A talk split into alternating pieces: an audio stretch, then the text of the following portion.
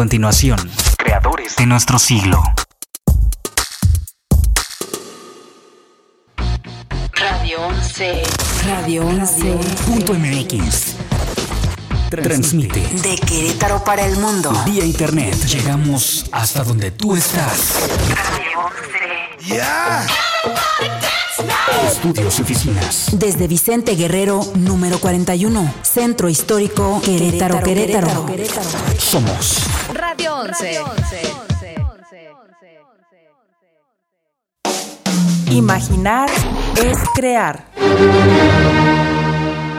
la semilla de todo gran proyecto, de toda gran empresa, de toda gran idea, de todo gran invento o de todo gran descubrimiento, germinó en la mente revolucionaria de un ser creativo.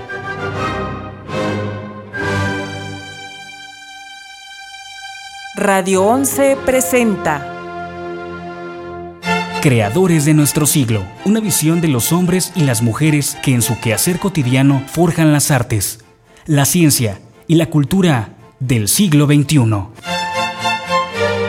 Creadores de nuestro siglo. Una mirada al apasionante mundo de la innovación y la creatividad. Creadores de nuestro siglo, la vida y la obra de aquellos que van más allá de los límites de la imaginación. Creadores de nuestro siglo. Un programa de entrevistas bajo la conducción de Fernando Pérez Valdés. Comenzamos. One, two, three o'clock, four o'clock, rock. Five, six, seven o'clock, eight o'clock, rock. Nine, ten, eleven o'clock, twelve o'clock, rock. We're gonna rock around the clock tonight. Put your glad rags on. Join me home. We'll have some fun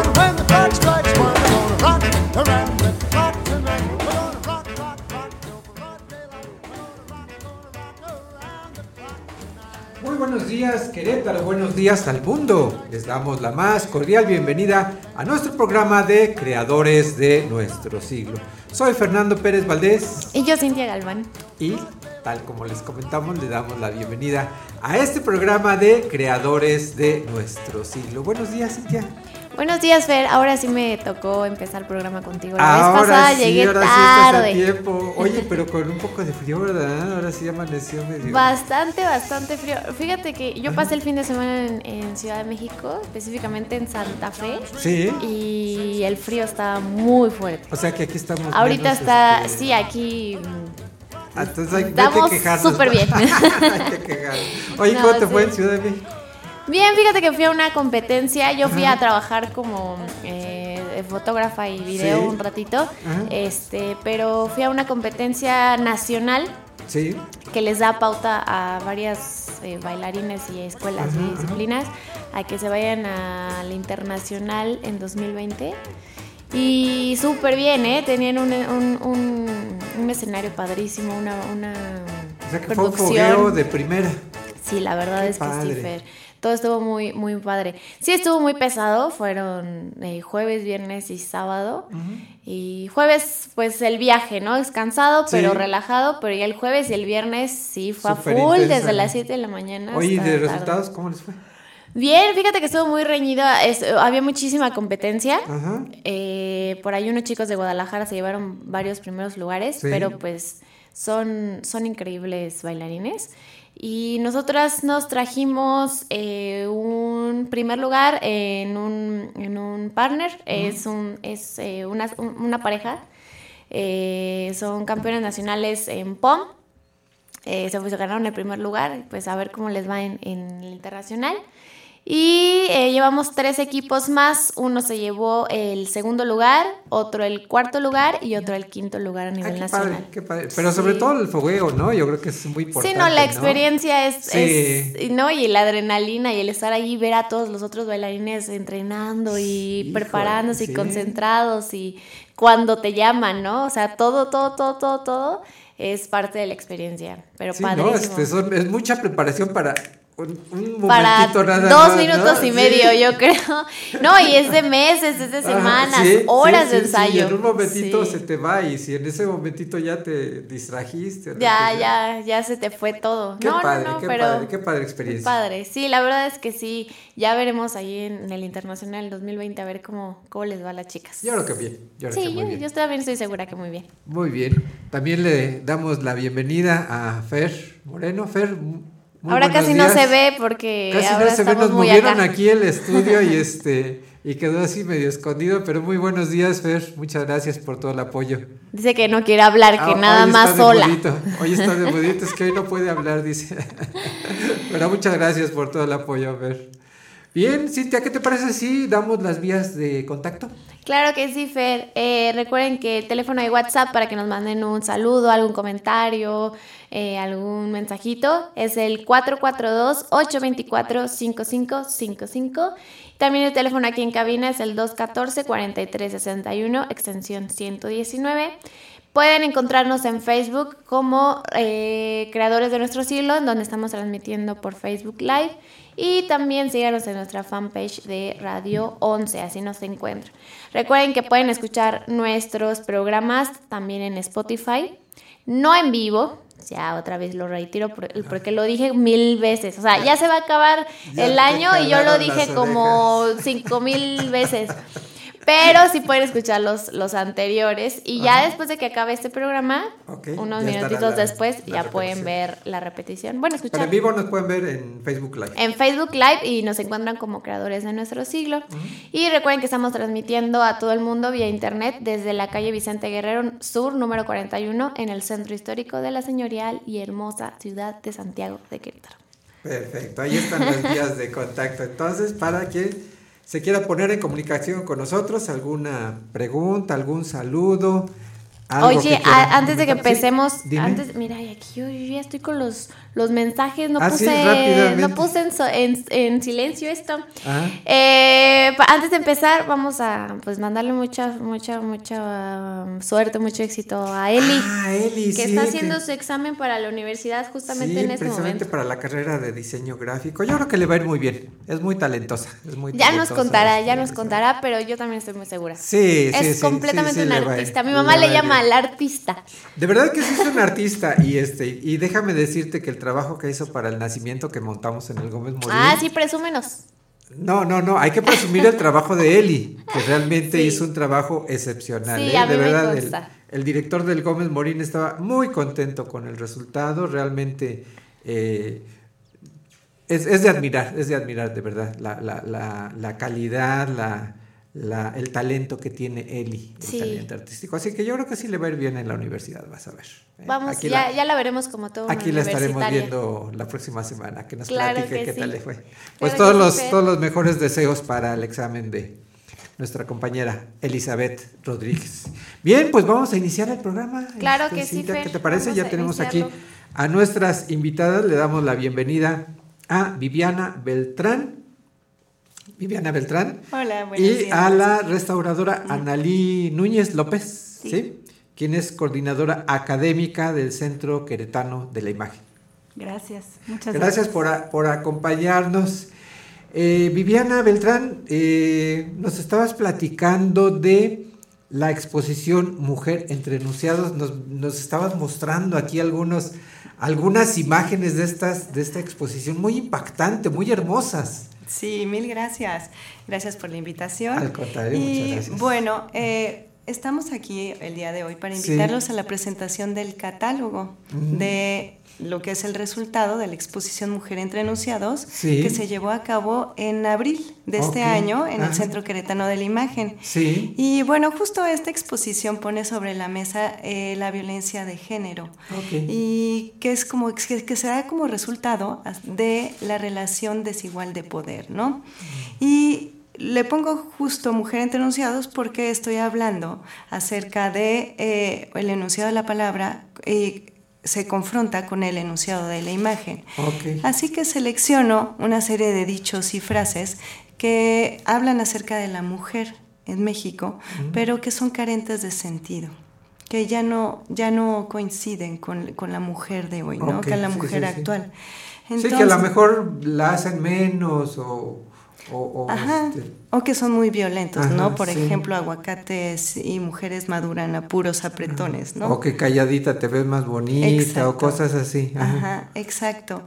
Entonces, bueno, pues este catálogo es, fue el resultado de eh, dos mesas de diálogo que acompañaron a esta exposición y se invitaron a activistas, se invitaron también a académicas y artistas a que hablaran acerca de, de la obra, ¿no? Eh, son 16 reinterpretaciones, remakes, eh, de artistas mexicanos y mexicanas, eh, generalmente, bueno, la mayoría del siglo XX. Por ejemplo, hago el retrato de Pitamor de Diego Rivera, también hago las dos, las dos Fridas de Frida Kahlo, ¿no? Y a estas justo les contrapongo lo que es la imagen, ¿no? Ok. Analí, eh, ¿cuál fue la respuesta del público para esta, para esta exposición?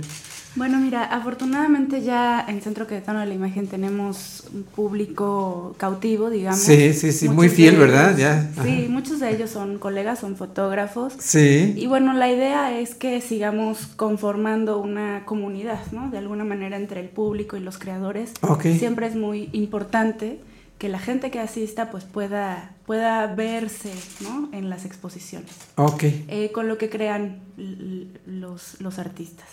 La respuesta fue muy buena. Francamente, em, de pronto seguimos teniendo como eh, algunos temores, ¿no? De presentar ciertas cosas o de que los mensajes no sean tan estrictamente claros. Eh, pero... ¿Temor por el, por el tema, por justamente? El tema, sí, un poco, pero fíjate que después de Mujer entre Enunciados, tuvimos otra exposición que podría ser un poco más controversial, em, referente a tercera edad y transexualidad en México. Entonces, me parece que también, digamos, la fotografía, en tanto que es este arte vivo, ¿no? Pone sobre la mesa todas estas cuestiones y que hay que atenderlas. Y entonces el público lo recibe muy bien, no espera menos. ¿eh? De, pronto de, este tipo de... Sí, porque además estamos viendo la calidad de, estas fotografías que es extraordinaria, ¿no? De verdad, este, son, son verdaderas obras de arte cada una de estas imágenes. Aquí estamos viendo justamente en Facebook Live, estamos viendo la foto que, que da este, invitación al catálogo, ¿no? Sí, realmente eh, fotografías muy, muy artísticas, muy bien, muy bien logradas. Ay, muchas, muchas gracias. Justo esa foto es eh, la recreación de lo que es eh, una foto de Nahui Olin por Antonio Garduño. Y justo la contrapongo con la frase de date a desear, ¿no? Y pues Nahui Olin fue la primera mujer que posó desnuda en México. Ah, vaya. Pues muy, muy interesante. Y, realmente eh, cada uno de, los temas eh, pues tiene esa, esa reinterpretación, ¿verdad? De, esa frase que aparentemente podría ser eh, negativa, ya con la imagen toma otra dimensión. Claro, sí. Mira, justo en el catálogo, Patricia Aguilar dice, se plasma la vacuidad del refranero mexicano ante mujeres que históricamente se erigen dignas, sabias, creativas, poderosas, solidarias, deseantes y pródigas. Híjole, pues muy fuerte porque, porque sí, yo creo que muchos de los, de los refranes, incluso hasta de las canciones, eh, en fin, muchas cosas a las que hemos estado acostumbrados, si las analizamos con, detenimiento, nos damos cuenta de que hay una carga muy grande de, machismo, de, violencia, de, cosas que no deberían ser, pero estamos acostumbrados, o sea, ya se volvió una costumbre y no debería de ser. Sí, claro, la palabra es algo que estamos usando a diario, ¿no? Y es muy cotidiano y estas frases son populares y estos dichos aparte son considerados, ¿no? Sabiduría popular, ¿no? Sí, sí, o sea, dale, y fíjate, qué, contrasentido, ¿no? Que, se tome como sabiduría popular, ¿no? Y justo pues de eso estamos hablando, ¿no? De deconstruir esto y apropiarnos y poder poner sobre la mesa una imagen de la mujer actual. Ok. Pues qué, qué, hermosa exposición, de verdad, este, sobre todo te digo por la, por la calidad de las imágenes, yo creo que vale la pena eh, conocer este, este catálogo que se va a presentar qué día, eh, Viviana. Eh, ay, perdón. Perdón, perdón, no, perdón, me equivoqué, este, Analí. Analí, es que tengo los nombres al revés, los tengo cruzados. no te Perdón. Eh, lo vamos a presentar el próximo jueves 5 de diciembre a las 6 de la tarde en el Centro Queretano de la Imagen. O sea, este, este jueves. Este jueves. Este jueves en el Centro Queretano de la Imagen, que está en... En Juárez 66, entre Arteaga y Zaragoza, es la famosa Casa de los Leones. Ajá. Ahí los esperamos siempre. Este, tienen las puertas abiertas. Generalmente tenemos exposiciones mes con mes. Sí. Eh, y bueno, recibimos no tenemos invitaciones dadas para los expositores, sino que recibimos sus propuestas y generalmente creo que nunca hemos tenido que rechazar ninguna por la calidad de los autores queretanos. Ah, perfecto. Entonces, si, si algún fotógrafo, si alguien así está interesado en, en exhibir su obra, puede acercarse al Centro Queretano de la Imagen. Así es, pues la intención es que seamos completamente plurales, ¿no? Sí. Independientemente de que eh, nos guste más una propuesta que otra, pues Claro. presentarlas y decir, esto es lo que está sucediendo hoy en día con la fotografía. Ok, queretana". se ponen sobre la mesa y ya el público decidirá Así qué es. es. lo que le gusta y qué es lo que no le gusta. Y creo que de esa forma también se forja el criterio, ¿no? Claro. Este, digamos, sin determinar, claro, tenemos un... eh, unas bases mínimas de presentación, ¿no? Eh, también apoyamos a los autores para que también el trabajo sea exhibido dignamente, ¿no? Y en ese sentido apoyarlos. Eh, Ok. sin embargo, no dirigimos los discursos ni tampoco nuestros gustos personales. Ni la temática, No, ni- no. Es totalmente libre. Así es, y bueno, eh, quisiera mencionar nada más que en la presentación del catálogo vamos a tener la presencia de la doctora Patricia Aguilar, quien es quien prologó el catálogo. Ok.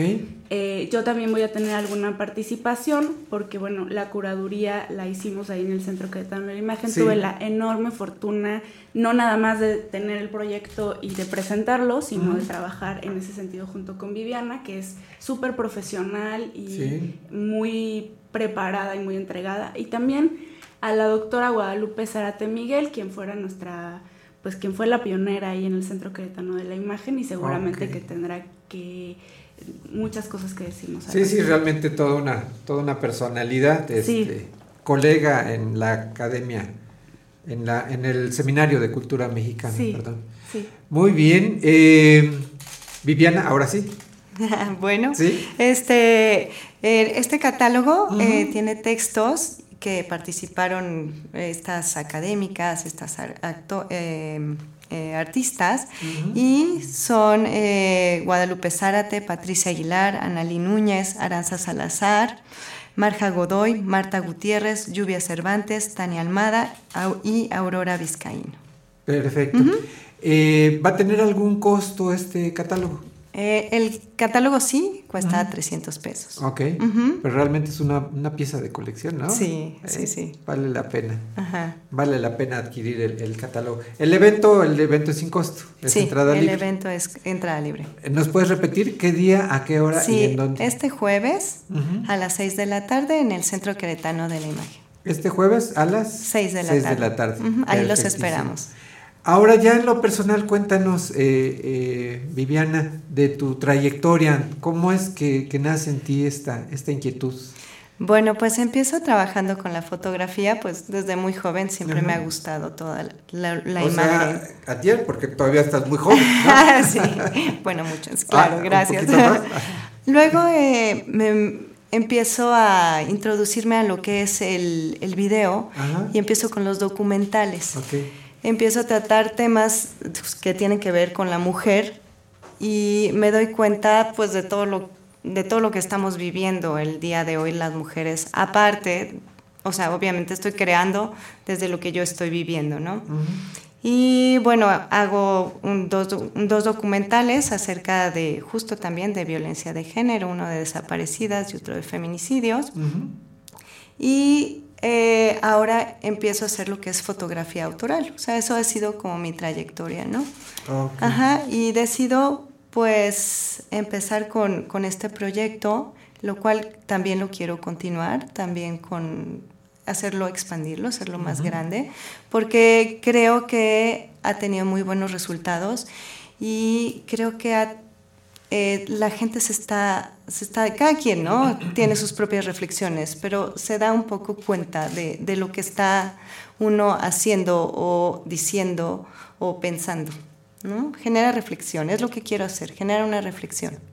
Perfecto, pues yo creo que esa es la, justamente la función del arte, ¿no? el que uno no sea el mismo antes y después de, observarlo, ¿no? Si realmente el, arte te logra transformar, te logra mover, te logra hacer reflexionar, yo creo que ya está cumpliendo su, función, ¿no? Sí, claro. Y justo atrás del catálogo, justo con esto de deconstruir, ¿no? Y apropiarse, puse todas las, las frases y todos los refranes y armé una frase que me gustaría leerles. A ver.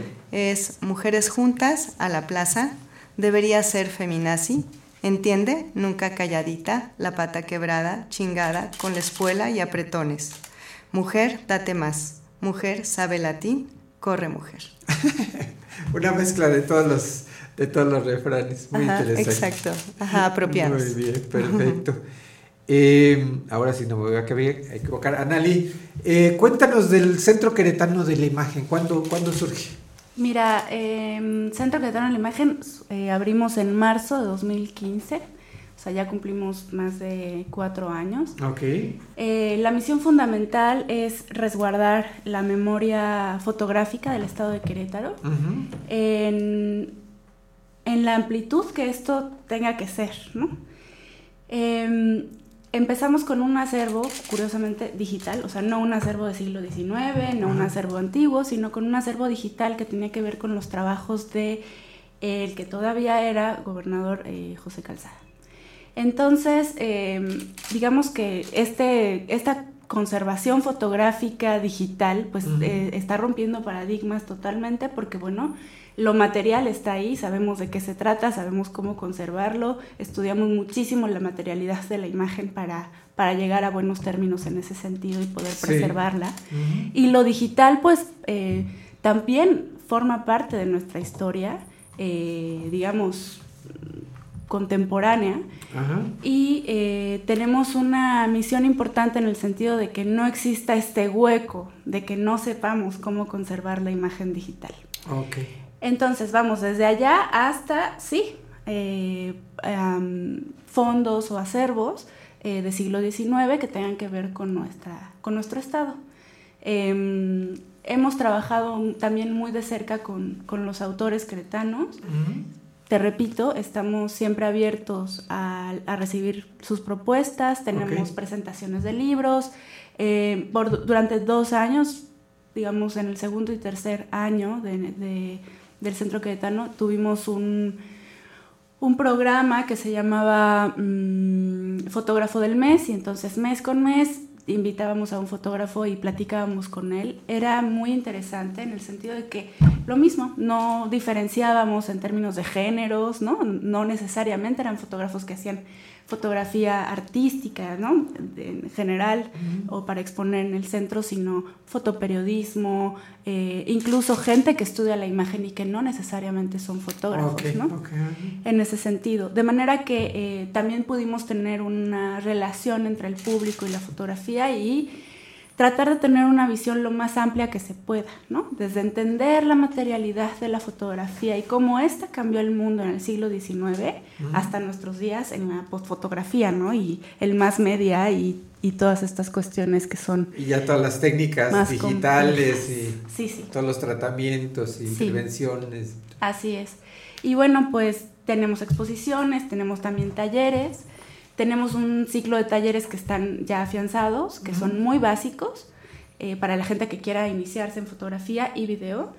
Y tenemos también fotógrafos que invitamos o que llevan sus propuestas con nosotros y abrimos los talleres eh, al público. Eh, este año empezamos también a itinerar las exposiciones que ya hemos podido producir y también actividades a otros municipios. Eh, tuvimos, por ejemplo, en Jalpan a don Esteban Galván, que también es una institución, y tuvimos a BIF en, en el DF y en Tequisquiapan, etcétera, ¿no? Entonces, bueno, vamos a empezar a trabajar con ello. Ah, qué bueno, pues mucha, mucha actividad. Quienes quieran enterarse de las actividades que realiza el Centro Queretano de la Imagen, ¿cómo, cómo nos podemos enterar? Mira, siempre tenemos muy al día en nuestro Facebook, en fanpage de ¿Cómo lo buscamos? Centro Queretano ¿Ah, de la sí? Imagen. Centro Queretano de la Imagen en Facebook. En Facebook es fanpage. Tenemos de logo eh, la casita de- con el relojito de la Casa de los Leones en colores. Y este, también cualquier propuesta que quieran realizar es em, CQI, nuestras siglas, punto querétaro, arroba gmail.com, todo en minúsculas.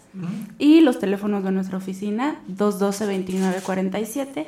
Ahí yo, cualquiera de mis compañeros los podemos atender. Con muchísimo gusto. 212 29 47. 47. Perfecto. Y repítenos la dirección de la Casa de los, de los Leones. Claro que sí. Juárez 66, entre Arteaga y Zaragoza, porque parece que hay Perfecto. otro 66 para el otro lado. Bueno, pero aquí más fácil, este, a mano derecha, bueno, yendo sobre, sobre Juárez a mano derecha, donde vean una escalinata Y dos leones. leones. impresionantes ahí resguardando la, la entrada, ese es, ese es justamente Sí, la Casa, la de, Casa los de los Leones. Mira, y- de la Imagen. Hasta el 11 de diciembre vamos a tener una exposición que fue muy importante para nosotros, esta de Yael Martínez. Yael probablemente sea el fotodocumentalista más importante de hoy en México. Él trabaja en la agencia Magnum, ha ganado todos los premios habidos y por haber. eh, WordPress Photo, Magnum, la beca Eugene Smith, etcétera, ¿no? Entonces Qué tenemos barbaridad. Sí, una sí, sí. exposición de él hasta el 11 de diciembre, vayan a verla porque fue su primer trabajo, el que tenemos ex- expuesto es su primer trabajo autoral. Ok, Vayan pues a vale la pena acercarse al Centro Queretano de la, de la Imagen. Sí, gracias. Muy bien. Viviana, si nos quieres repetir, por favor, la invitación a la presentación del catálogo. Sí, claro, es este jueves. Los espero ahí en el Centro Queretano de la Imagen. Eh, bueno, ahí va a estar eh, Patricia Aguilar y Guadalupe Zárate, van a presentarlo junto con Analí Núñez. Y pues es a las 6 de la tarde, ahí los esperamos. Perfecto. Quien quiera conocer más de tu trayectoria, tus trabajos, cómo pueden Claro. eh, seguirte. ajá, este, en mi página es vivianabeltrán.com.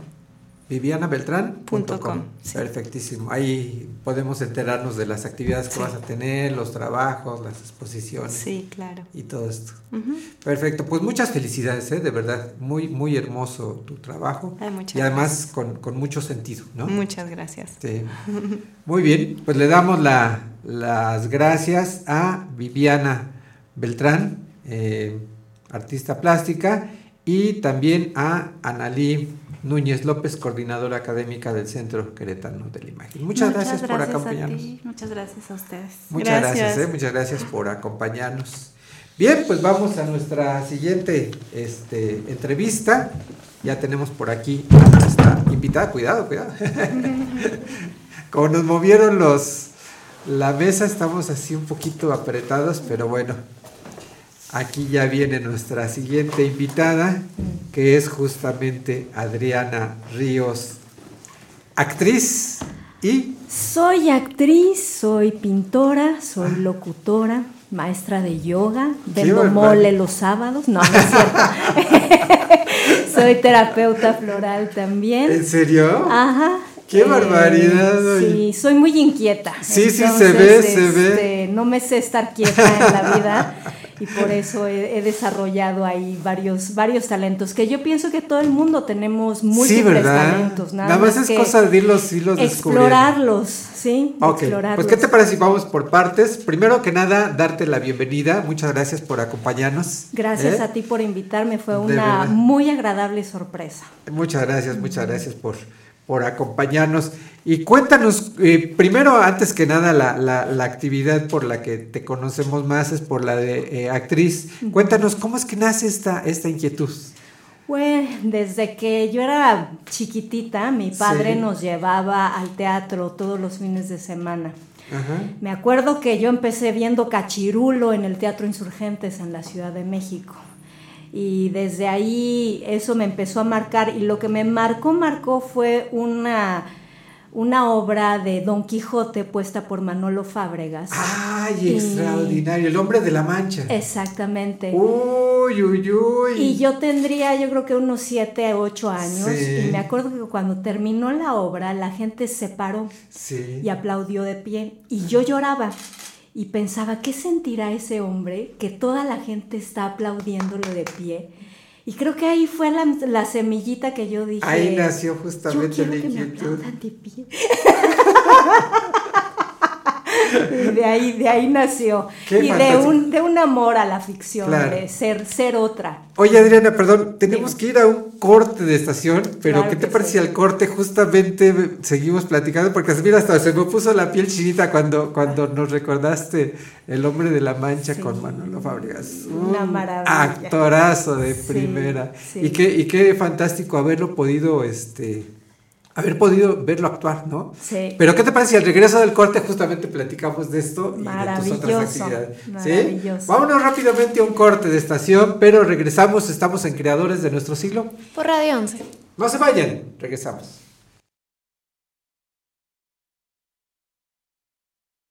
Esto es Lo que no sabías del cine. Luces, cámara, radio films.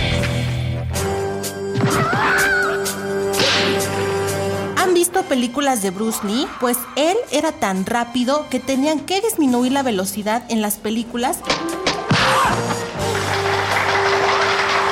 para que se notaran sus movimientos. En todas las demás películas de artes marciales aumenta la velocidad.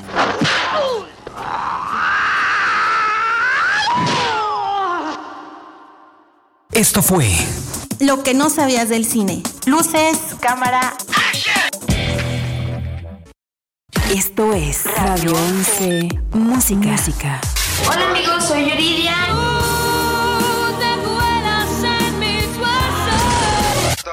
¿Qué tal amigos? Soy Ricky Martin.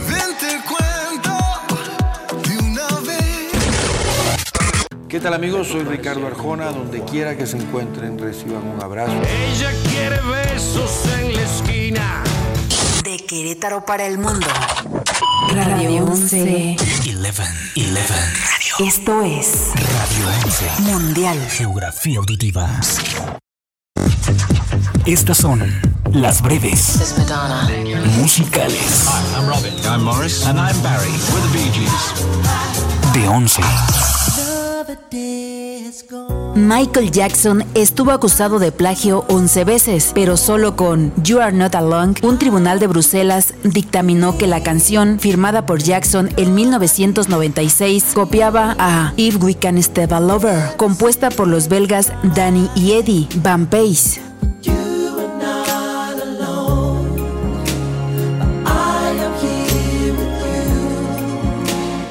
Estas fueron las breves musicales. Esto es Radio 11.mx.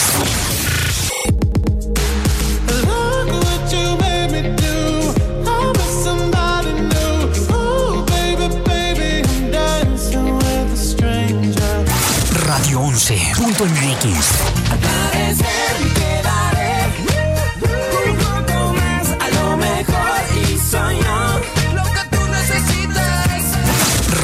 11.mx.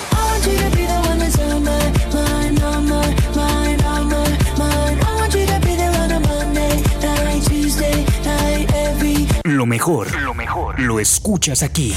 Radio, Radio 11, la estación con los hits de hoy y siempre. Si te preguntan, si te preguntan qué estación escuchas, responde. Yo escucho Radio 11. One, two, three o'clock, four o'clock, rock. Five, six, seven o'clock, eight o'clock, rock.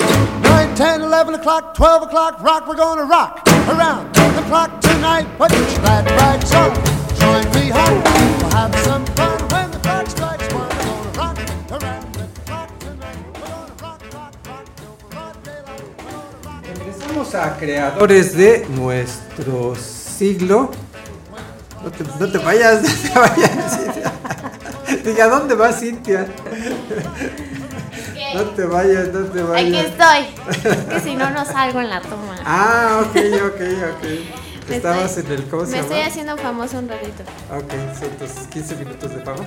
Como cinco, pero ¿qué? ¿Dos? Menos. Oye, si quieres darnos las, las vías de contacto para que estés un poquito más tiempo en cámara. Me voy a tardar. Ah, sí, para que. Ah.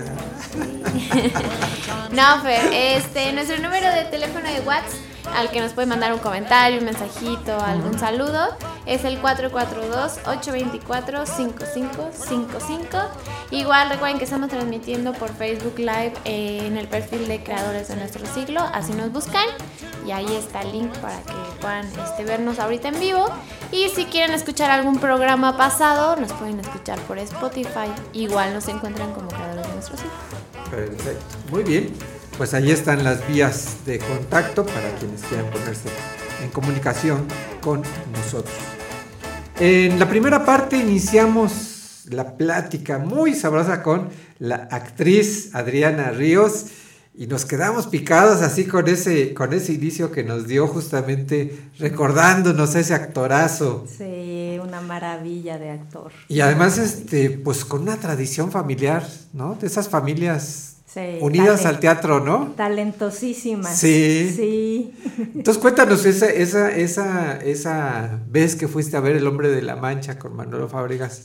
Ahí dijiste, yo quiero estar ahí, yo quiero estar en ese escenario. Yo quiero estar en ese escenario y además eh, fue una obra icónica, porque debo decir también que mi padre es, es, un hombre que gusta mucho de las artes. Sí. Y él siempre se ha autonombrado como un Quijote también, en este sentido de, de, siempre anhelar, de siempre soñar. Luchar por un ideal. Exactamente, luchar por un ideal. Con fe lo imposible soñar, al mal combatir sin temor, vivir con los brazos abiertos.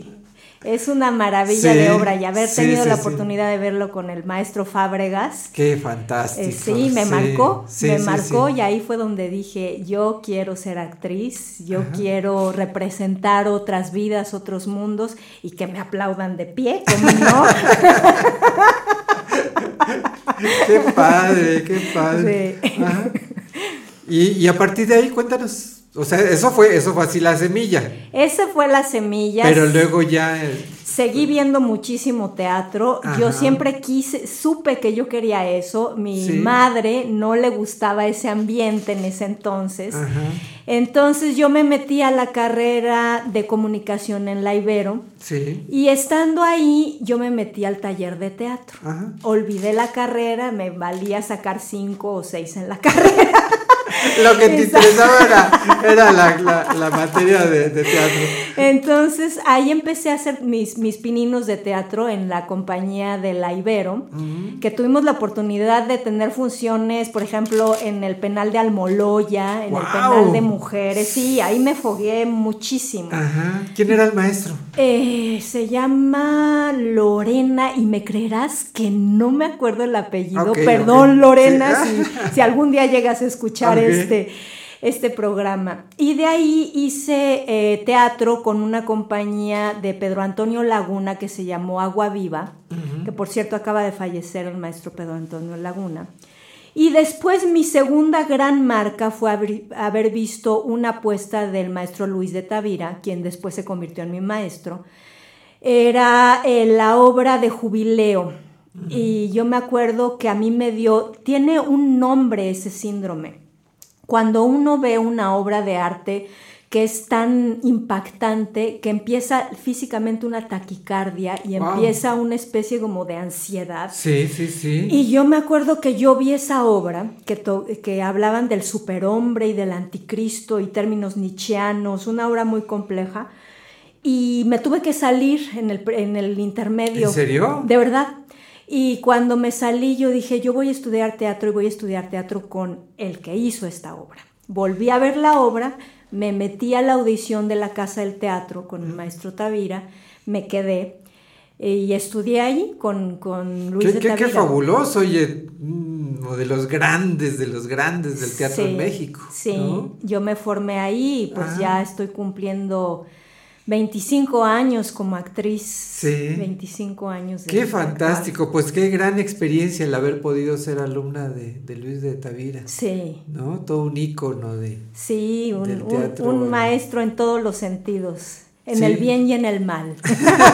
Hasta ahí lo voy a dejar.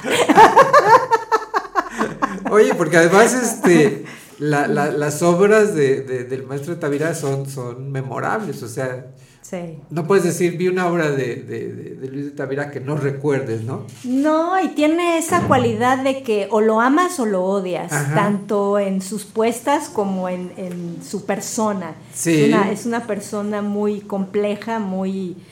Pues es un personaje, ya no es una persona, Luis de Tavira es un personaje. Sí, sí, sí, sí. Y además a mí me tocó irme en la... yo soy de la segunda generación de la Casa del Teatro.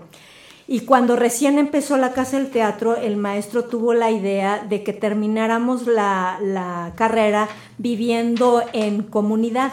Entonces vivimos en, Jico, Veracruz, un año, y después vivimos en Santiago Tianquistenco, otro año. Entonces vivíamos, estudiábamos y pues todo juntos. Realmente así como, como, como una tribu, como... Exactamente, exactamente fue antes que él fuera el, director de la Compañía Nacional de Teatro.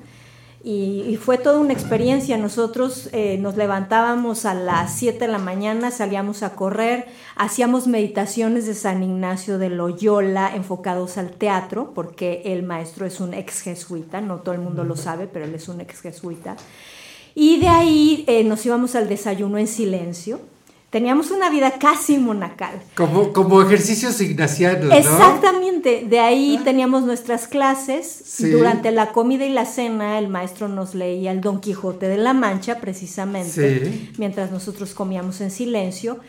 Y ahí tuvimos dos montajes en Veracruz y en Santiago Teanquistenco tuvimos nuestro montaje de generación que fue Siete Puertas de Boto Strauss, que después tuvimos una temporada en El Galeón, en la Ciudad de México pero sí muchas muchas aventuras que qué curioso qué curioso. Pues esto que esto que nos narras sí es, es, algo muy este yo creo que poco conocido no muy poco conocido porque además solamente estuvimos ahí las primeras que será cuatro generaciones de casa del teatro bajo este esquema de vivir en comunidad. Okay y luego ya se regresó a las instalaciones de Coyoacán en la Ciudad de México. Ok. Sí, pero qué, qué, experiencia. Bueno, yo tuve la, oportunidad de hacer los ejercicios ignacianos y, y, sí, de verdad es una, es una experiencia muy interesante porque, porque no te hablas en todo el día. O sea, puedes estar conviviendo con las personas y, y haz de cuenta como que tú estás metido en lo tuyo, ¿no? Sí. Incluso la mesa es redonda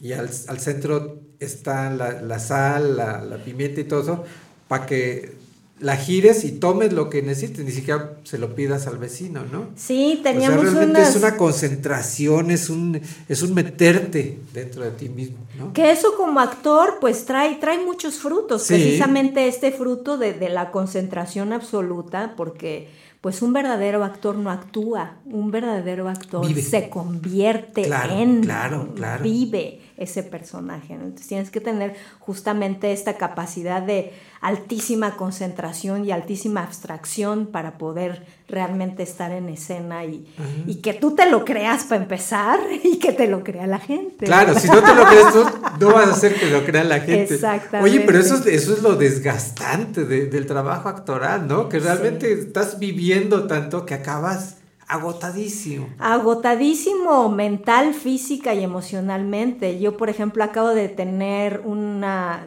bueno, cerramos la última función de Marco Antonio y Cleopatra. Tuve eh, la, fortuna de interpretar a Cleopatra de, de Shakespeare. Sí. Eh, y tuvimos una función en el Teatro Juárez en septiembre. Y previamente tuvimos algunas temporadas en Ciudad de México. Y era un personaje apasionante, pero sí llegaba un momento que yo decía, ya no quiero sufrir más, ya no quiero sufrir tanto. Pero lo tienes que hacer, lo tienes, que, sufrir. Sí, ah. ese es, es lo que la gente no conoce del actor. O sea, estás tú viviendo la mayor felicidad o la mayor tristeza, pues tú te tienes que meter en un personaje, en este caso Cleopatra, que acaba suicidándose, ¿no? Entonces, y eso hazlo de jueves a domingo y a veces hasta dos funciones al día. es, es realmente dos veces al día no, pues está cañón, sí. Sí, sí, sí, sí. Sí, sí, realmente, como dices, la gente no se da cuenta, no aplaude, ah, ya me voy a mi casa ya, pero, pero vas a ver al actor, a la actriz en camerinos después de la función y los ves deshechos, ¿no? Sudando así, empapados en sudor y, con, el rostro demacrado por todo lo que vivieron en escena, ¿no? En, el escenario. Sí, es una, es una profesión apasionante y es una, pues literal, el, actor no es como otros artistas que, es la obra y el autor afuera, el actor es su propia obra. Entonces tú eres el, el artista, la obra, el instrumento, eres todo y, eres el que da la cara, ¿no? Porque finalmente si, si la obra sale bien o sale mal, el que da la cara es el autor, el director no sale. Así es. el que sale a, recibir el abucheo o el aplauso de pie, pues es uno, ¿no? Entonces, este, es, una profesión eh, a veces difícil, pero muy bella, muy, muy hermosa. Oye, ¿y qué pasó cuando ya finalmente recibiste los aplausos del público que dijiste, esto es lo mío, esto es lo que yo quería? Sí, aunque como soy muy autocrítica, hay veces que aunque, aunque tengo un gran aplauso por dentro estoy, no, pero no salió muy bien la ya, ya conforme he, crecido y he madurado, me he vuelto menos autocrítica y más agradecida con, el, con el aplauso del público, ¿no? Y sí, cuando uno sabe que uno dio todo, en el escenario y recibe ese aplauso, pues es muy rico porque por eso el teatro es algo tan mágico, porque es un evento único. Es único, eh, la sinergia que se arma es diferente cada día con respecto a sea la misma obra. Exacto. Los compañeros vienen distintos, el público es distinto, entonces cada vez es un evento único e irrepetible. Y, eso, es lo que lo hace maravilloso. Eso es lo maravilloso del teatro, la vida. Eh, acabo de, estar este, este domingo en la Muestra Nacional de Teatro como espectadora y dieron un premio al, escenógrafo Arturo Nava por, un, por 50 años de trayectoria en el teatro. Y dijo una frase que a mí me, gustó mucho. Cuando me preguntan qué es el teatro, el, el maestro dijo, es un reconfigurador y es eh, un salvador de vidas, porque él, decía, a mí me salvó la vida, y yo puedo decir que a mí también en algún momento me salvó, me salvó la vida el teatro, eh, en este sentido de, yo creo que los artistas eh, lo que queremos es sentir la vida, además en, un mundo en donde cada vez se siente menos la vida por tanto aparato y por tanta virtualidad en la que vivimos, eh, el teatro es lo que te devuelve a la vida y en general yo creo que las artes. Pero el teatro al, estar ahí, cuando es verdaderamente teatro, eh, te puede salvar la vida. Oye, aunque uno también entrega la vida, ¿no? O sea, realmente, aunque estés triste, aunque tengas hambre, no hayas comido, este, se hayan enojado contigo, este, hayas tenido problemas. Se haya muerto algún familiar eh, yo acabo de... El show tiene que... Sí, el show tiene que continuar. Perdón, te, te, interrumpí, me decías, tú acabas de... El año antepasado estaba yo entre que se iba mi abuela y yo trataba, estaba en ese entonces en una temporada con las Reinas Chulas haciendo cabaret en Ciudad de México y mm, estaba yo buscando suplente porque yo quería irme a despedir de mi abuela. ¿no? Claro y pues no pude, no pude. Y, así es la vida del artista, ¿no? Se abre el telón, tercera llamada y tú tienes que estar ahí. te olvidas de lo que sucedió atrás, ¿no? Tú tienes que estar ahí y, tienes que dejar a un lado pues muchas cosas de tu vida personal por, por atender al personaje. Pero eso es, eso es el teatro. O sea, uno eligió eso y lo tiene que hacer. Exacto. Qué padre, qué padre, Adriana. De verdad lo, nos transmites esa pasión, ese entusiasmo, esa alegría por el teatro. Realmente por eso yo creo que el que se sube a las tablas ya se voló, ¿no? Ya.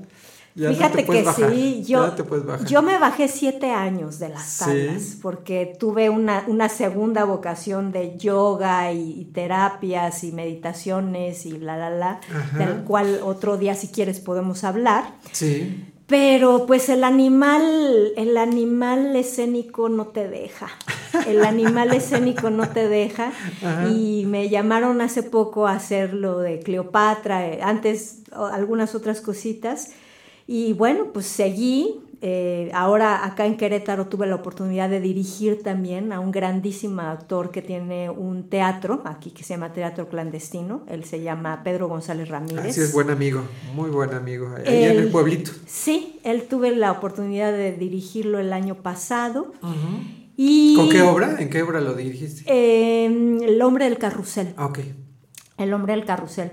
Y acá también este, montamos el Marinero de Pessoa el, este año, en mayo, y vamos, vamos a tener un remontaje en donde yo hice codirección y, y actuación, ya los invitaremos, en un lugar muy bonito que se llama Phoenix Lab, que es un eh, foro alternativo.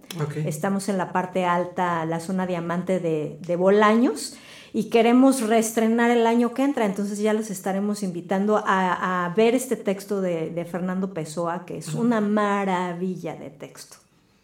Qué fantástico, pues de verdad este, yo creo una trayectoria muy increíble, muy, muy fantástica la que has, la que has vivido, con experiencias que no cualquiera tiene, ¿no? Sí. Ver a Manolo Fábregas, estudiar con Luis de Tavira, son realmente experiencias muy, muy extraordinarias. Sí, sí, sí, y, hay mucho más que hablar, así que cuando quieras yo vuelvo a venir y vuelvo a soltar más anécdota, anecdotismo. El micrófono es como las tablas, una vez que lo prueba uno ya no lo puede soltar. Exacto, exacto. Oye, cuéntanos rápidamente de tus otras actividades, nos, ya nos contaste que eh, el yoga, eh, la, la cuestión de la meditación Sí, también pinto. Eh, de hecho, estoy ahí coqueteando también con armar una, una exposición aquí. Eh, tengo un concepto de mm, animales de poder y decretos en árabe y en hebreo.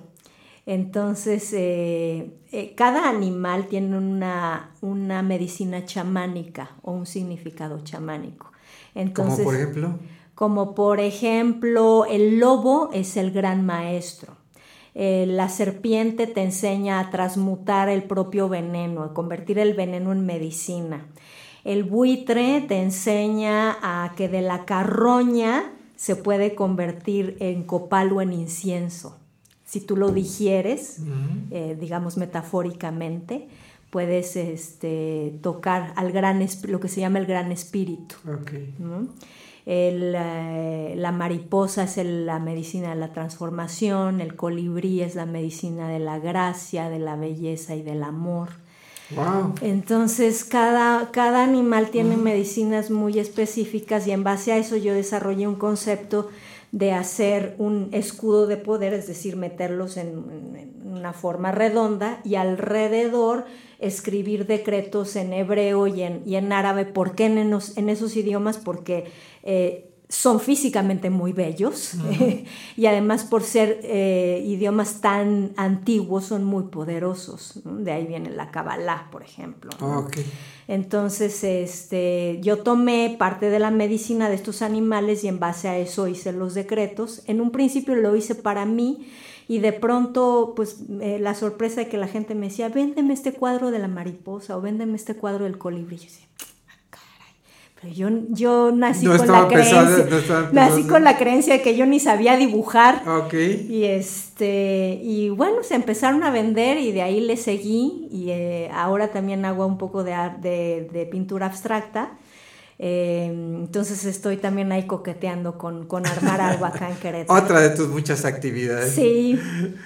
Pues qué fantástico, de verdad muy, muy padre tu, tu trayectoria y yo creo que sí da para, para otras entrevistas. Sí, aquí estaré con muchísimo gusto. Invitando para otras actividades. Quien quiera seguir tu trayectoria, tus actividades, ¿cómo podemos encontrarte, Adriana? Eh, tengo una página en Facebook, me pueden encontrar como Adriana Ríos, actriz y locutora. Okay. En SoundCloud estoy como Adriana Ríos Arabia eh, y pueden encontrar mis audiolibros en eh, Storytel y en Audacity. Ahí tengo una, serie de audiolibros también eh, de Los misterios de Riley Page, se llaman. Eh, ahí pueden escucharme como narradora de audiolibros. Perfecto, entonces en Facebook te buscamos como Adriana Ríos, actriz, y locutora. Perfecto. Pues Adriana, de verdad te agradecemos muchísimo el que nos hayas acompañado. Muchas gracias este a ti Creadores de nuestro siglo y sí te comprometemos para que otro día vengas a platicar, ¿no? Muy interesante, ¿no, Cintia? Bastante hay mucho Hay mucho que platicar con, con Yo creo que te llevarías un programa entero en Sí, terminar ¿verdad? de contar toda la vida de. Pero padrísima, de. ¿no? Sí, padrísimo. Sí, mucho que aprender. Sí. Yo nada más estoy escuchando aquí y aprendiendo. y aprendiendo y aprendiendo. Muy bien, Adriana, te agradecemos muchísimo. Gracias a ustedes. De verdad, vámonos al corte, eh, Cintia. Ya el segundo ya se nos fue la primera hora, Ya Fer. se nos fue la primera hora, Más pero bien, ya se te fue porque ahora te dejé solito un ratito. Sí, ahora como no está Eli, tienes que andar haciendo que varias estar chambas a la todo, vez. yo tienes en todos lados. cambiándote las, las cachuchas ¿verdad? Pero sí, ya se nos fue la primera hora. Sí, sí, pero vámonos a, la siguiente hora porque ya tenemos aquí a nuestras invitadas. Muy bien, vamos a un corte de estación y regresamos a Creadores de nuestro siglo. Por Radio 11. No se vayan. Estas son las breves musicales. Hi, I'm Robin. I'm Morris. And I'm Barry. We're the Bee Gees.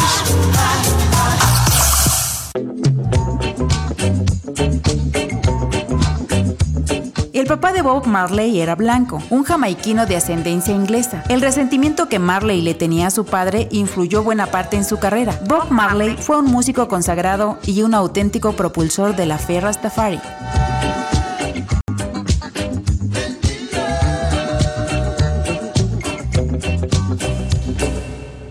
Estas fueron las breves musicales.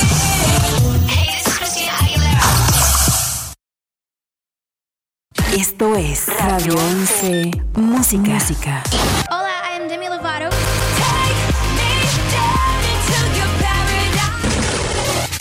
Hey guys, I'm Justin Bieber.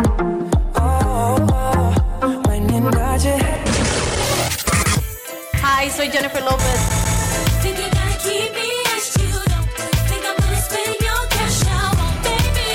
De Querétaro para el mundo. Radio 11. 11, 11. Esto es Radio 11. Mundial. Geografía auditiva. Estas son las breves musicales Hi, I'm Robin. I'm Morris. And I'm Barry. We're the Bee Gees. de 11.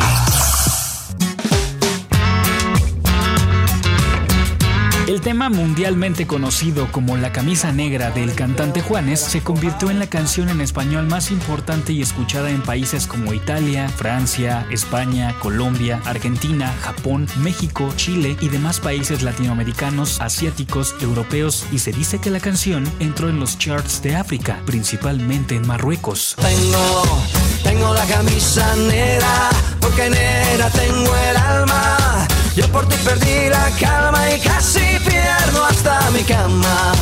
Estas fueron las breves musicales. Todo el mundo escucha la red de Radio 11. Geografía Auditiva. Esto es Radio 11 Radio 11. Estoy contento de verte cerca, muy cerca de mí. Esto es Radio 11 Radio 11.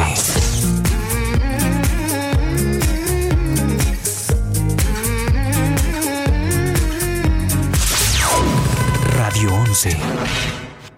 Radio 11 está más cerca de ti. Búscanos y síguenos en nuestras redes sociales. Búscanos en Facebook y Twitter. En Facebook nos encuentras como Radio 11. En Twitter como arroba Radio 11 QRO.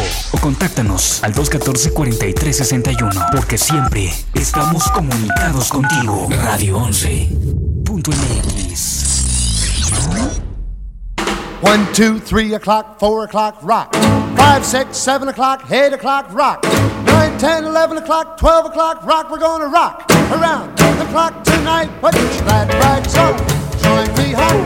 We'll have some fun when the clock strikes one. We're gonna rock around the clock tonight. We're gonna rock, rock,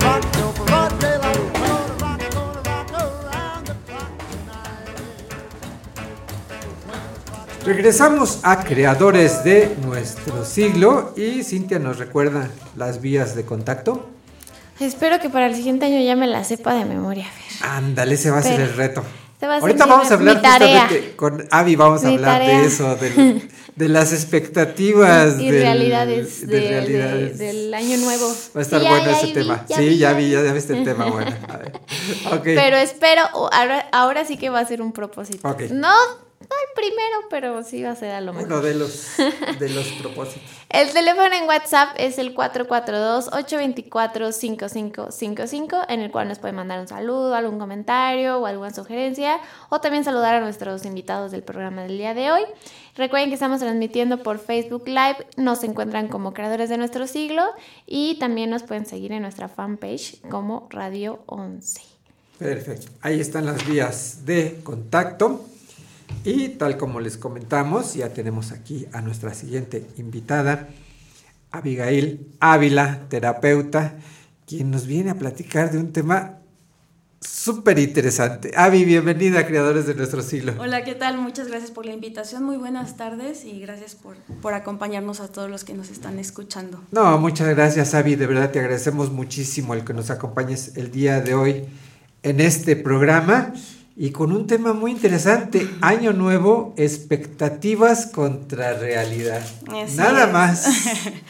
Pues sí, bueno, este tema viene Sí. eh, de, de la parte que, que todos tenemos en Año Nuevo, que vamos y nos ponemos propósitos. Este es mi Sí. propósito y tenemos como una lista interminable de propósitos. Y además nos gusta hacer así una lista grandísima, ¿verdad? Sí, o sea, no es como uno o dos. No, no, no, que- le metemos como 20, ¿no? Sí, o más. Sí, entonces cuando es más, en la primera, el primer trimestre del año, ya, Ajá. o sea, vimos que estamos fracasando en los primeros propósitos y si no fueron esos, pues ya menos vamos a alcanzar los últimos, ¿no? Tengo una Sí. lista de más de 25 propósitos Sí, que al sí, final sí, se sí. hacen.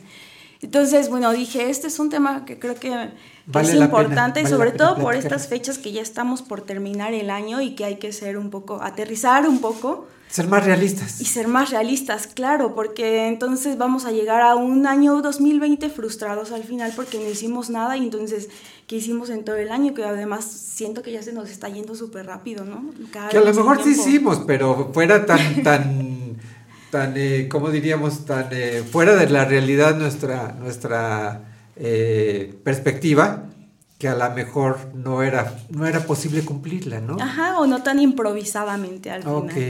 Bueno, y aquí les enumeré unos, eh, unos puntos que me parecieron los más importantes como para empezar a aterrizar el tema. Sí. Y el primero de ellos es eh, ponernos propósitos, objetivos o metas a corto plazo. O sea, no es eh, para todo el año 2020 o para todo el año nuevo, ¿no? Es como qué es lo que puedo alcanzar para eh, dentro de un mes o dos Ah, meses. ok, ok, Porque ok, entre. Más, rap- más, entre más lejos esté la fecha, Es pues, menos, es ma- más, difícil lograr. es como que mañana mejor. O sea, empiezo el otro mes, que además ya no me faltan 11, ¿no? Sí. O mañana, o- y así. Todavía falta mucho tiempo. Sí, Ah, entonces cuando nos, Sí. cuando nos fijamos metas o propósitos a corto plazo, lo que hacemos es eso, acortar el tiempo y sentir la presión de que estamos próximos ya a que se cumpla ese periodo de tiempo y entonces podamos echarle un poquito más. O sea, habrá, habrá como mayor compromiso. Mayor compromiso, claro. Cuando estamos comprometidos con nosotros mismos, que este es un otro punto que ahí puse para, para tocarlo, pero sí, o sea, las metas a corto plazo siempre son mejor que a largo plazo. O sea, ¿qué Ay, puedo qué hacer en poquito? O sea, ¿no? De poquito. Sí, sí, sí. El segundo punto es ser realistas con nuestros propósitos y con nuestras metas, ¿no? Entonces, ¿qué es lo que sí puedo lograr y qué es lo que no puedo lograr? Siempre la, bueno, por comúnmente eh, los propósitos son como voy al gimnasio, ya me voy a activar, voy a bajar de peso, voy a comer bien. Bueno, y ese es uno de tus propósitos, pero no le estás poniendo ni fecha, ni le estás poniendo un, un, lim- un cierto límite Ok. y si estás aterrizando el propósito, o sea, si estás siendo realista, si puedes con, con la meta que te estás diciendo, porque si pesas, por ejemplo, no sé, 90 kilos y dices, quiero bajar en todo el año, quiero llegar a 50 kilos, es como, ¿de verdad si puedes llegar a 50 kilos? ¿O cuántos kilos es- puedes bajar sin... eh, poner en riesgo tu salud. Claro, claro. ¿no? O por ejemplo, alguien que quiere eh, dejar algún tipo de adicción, pues las adicciones no se dejan de un día para otro, porque entonces nos desequilibran por la parte de la- lo tóxico que ya tenemos en nuestro cuerpo, pues entonces es poco a poquito, ¿no? Entonces, sí puedes dejarlo en un mes, o sea, sí puedes dejar el cigarro en un mes, o estás siendo extravagante con esa meta, y en realidad solamente es, bueno, voy a disminuir de cinco cigarros a la Ah, semana, a pues ya nada más dos, ¿no? O incluso en el, en el bajar de peso, a lo mejor ir poniendo qué cantidad vas a, vas a, vas a bajar por semana. Por ejemplo, a ver cuántos gramos por semana o por, o por mes, para que vayas viendo si hay un avance o no, ¿no? Sí, claro. Porque a lo mejor si te quieres este, esperar a, a que bajes a los, a los 50, pues nunca vas a saber si lo lograste o no lo Sí, lograste. y además si no estamos ahí comprometidos con nosotros, pues al final dices, ay, pues después de agosto me pongo a dieta para, Sí. para llegar a diciembre. y ya no alcanzaste porque Pues entonces no, ya. ya. se llegó Día de Muertos, luego, y bueno, los ahí les cuento, sí. Sí, entonces sí hay que ser un poco realistas también con nuestras metas, los ok. objetivos. Otra parte es ser eh, honestos con nosotros mismos, ser conscientes de nuestras áreas de oportunidad y de nuestras fortalezas. Creo que ahí es donde tocas un punto medio... Digo yo que es lo más difícil, ¿no? Sí, O ¿verdad? sea, ser No sinceros. engañarnos, no, no. Engañarnos a nosotros mismos creo que es como lo más duro. Sí, ¿no? ¿verdad? Y darte cuenta que después no se pudo, es creo que peor, doblemente peor. Y, y, y, y viene más frustración. ¿no? Sí, viene una ¿Y frustración cómo porque le hacemos para no engañarnos? A ver. pues yo creo que con mucho amor. Porque aun- o sea, amor por nosotros mismos, porque quizás las, eh, las personas pues ni les va ni les viene si tú te fijaste como propósito bajar Sí. de peso, o sea, es una cuestión tuya, pero el ser honesto contigo mismo es, aunque nadie me esté viendo, yo estoy con un régimen alimenticio en el que me comprometí conmigo mismo por amor a mí, pues entonces lo voy a seguir, ¿no? Entonces no es engañarme y decir, bueno, ya dejé de fumar y solamente me fumo un cigarro eh, al día, pero cuando nadie me ve, entonces me fumo tres. En realidad Te estás... estás engañando. y te estás engañando. Ajá. Entonces viene una frustración porque al final dices es que no puedo dejarlo, pero sí podías, solo que no quisiste. O sea, el problema está cuando no nos ven, es una parte como de la integridad, ¿no? La integridad es hacer lo que está bien, aunque nadie nos esté viendo. Oye, y es que además es una cuestión de constancia, ¿no? Es decir, no por no comer hoy, ya mañana ya bajaste 50 kilos, No. ¿no? Eso es que, que día con día vayas haciendo las cosas. ¿no? Así es. La suma de muchos días, entonces sí va a lograr tus objetivos. Claro, es como lo que mencionábamos de los a corto plazo, ¿no? Los objetivos a corto plazo es en una semana que, voy a comer o así. O puede que estés comiendo súper bien toda la semana y el domingo dices, este domingo me voy a destrampar y de verdad te destrampas. O sea, te destrampas y entonces echas a perder un régimen que hiciste porque a lo mejor solo fue un día, pero es un día en el que le metiste un montón de grasas y que al final pues no va a valer de nada porque esa grasa entonces se acumula para la próxima semana y en lugar de bajar lo que tenías que bajar la próxima semana, ahora tienes que bajar lo de la semana que pasó, ¿no? Recuperar lo que... Así es, entonces sí me puedo permitir, pero sí con ciertos límites, Ok. ¿no? Para ahí mantener, y con todo, o sea, pasa con, con todo. Y ahí lo importante es no, no engañarse uno mismo, no, Sí. no, no decirse cosas que no son ciertas. No, no, no, o sea, por eso les comentaba que tenemos que ser realistas con nosotros mismos, ¿no? O sea, qué es lo que sí puedo lograr y qué es lo que no puedo lograr. Cuáles son mis fortalezas y cuáles son mis áreas de oportunidad. O sea, mis fortalezas, esas ya están. Solamente es no olvidarlas y seguirlas trabajando. Las áreas de oportunidad, esas son las que se trabajan. Muchos de los meses lo dicen que son debilidades. Yo no creo que sean debilidades, yo creo que son áreas a trabajar en las que se puede explotar como, como un poquito más para fortalecernos. Entonces, ¿de qué sí soy capaz y qué es lo que me cuesta un poco más de trabajo? Si me cuesta trabajo eh, bajar de peso y ese es uno de mis objetivos, Ahí es donde tengo que trabajar. ahí es donde tengo que trabajar y entonces pues no le meto mil propósitos de año nuevo, solo me fijo en bajar de peso, o sea, solamente ese es mi único propósito de año nuevo para poderlo conseguir. ¿no? Y con metas conseguirles a corto plazo. Así es, pero no llenarnos de una lista de propósitos en año nuevo y luego venirte a comer las uvas a las 12 para que te atragantes y al final son puros deseos que si no hay trabajo no va a haber cumplimiento de ningún deseo, se tiene que trabajar, claro. Sí, oye, es ciertísimo, ¿no? Todo esto, Cintia. Sí. Así como que nos... Fíjate que, que yo no soy como de mucho de celebrar Año Nuevo con mi familia, pero últimamente llevo dos años en los que digo, bueno, pues si no voy a festejarlo, voy a, a- eh, a como enfocarme bien en mis propósitos y en mis deseos y ya sabes, ¿no? Un montón de, ¿cómo se les llama? Rituales a lo mejor, que Sí. dice de agarra el dólar y dóblalo y mételo en una bolsa verde y todo el año te lo así. Y, Y los chones rojos para que tengan Ajá, y que la suerte, que los amarillos para el dinero. Me, me he enfocado como más, más en eso Sí. y no he cumplido todos, pero creo que de, de estos dos años, del 100%, creo que como un 60% de, Ah, lo, que, bueno, ah, de bueno. lo que he dicho, lo he, lo he cumplido. Lo cual es mucho, ¿eh? Porque hay quienes no cumplimos ni el 10%, ¿no? Pero es O un ninguno. compromiso, como decía, ¿no? Es un compromiso y contigo, no con alguien más, contigo. Ahí, ahí está la paciencia, la perseverancia. La constancia. La, la- la decisión, ¿no? Sí, sí, sí, y el compromiso, ese es el siguiente punto. A ver, que sí. Es ese, ¿no? A El ver. comprometernos con nosotros mismos. Ok. Es estar conscientes de que nosotros somos los responsables de vivir nuestra vida. Nosotros somos los responsables de saber lo que hacemos con las situaciones que vivimos. Nosotros somos los únicos responsables de dirigir el camino. Es decir, em, alguien llegó y me agredió. Bueno, ese alguien tuvo un motivo o para agredirte, ¿no? Aunque tú nada más hayas estado así por la calle y llegó y te agredió. El del problema es él, porque él cometió algo en contra de ti que tú no estabas haciendo nada. Pero, ¿qué vas a hacer con eso? Es tu responsabilidad.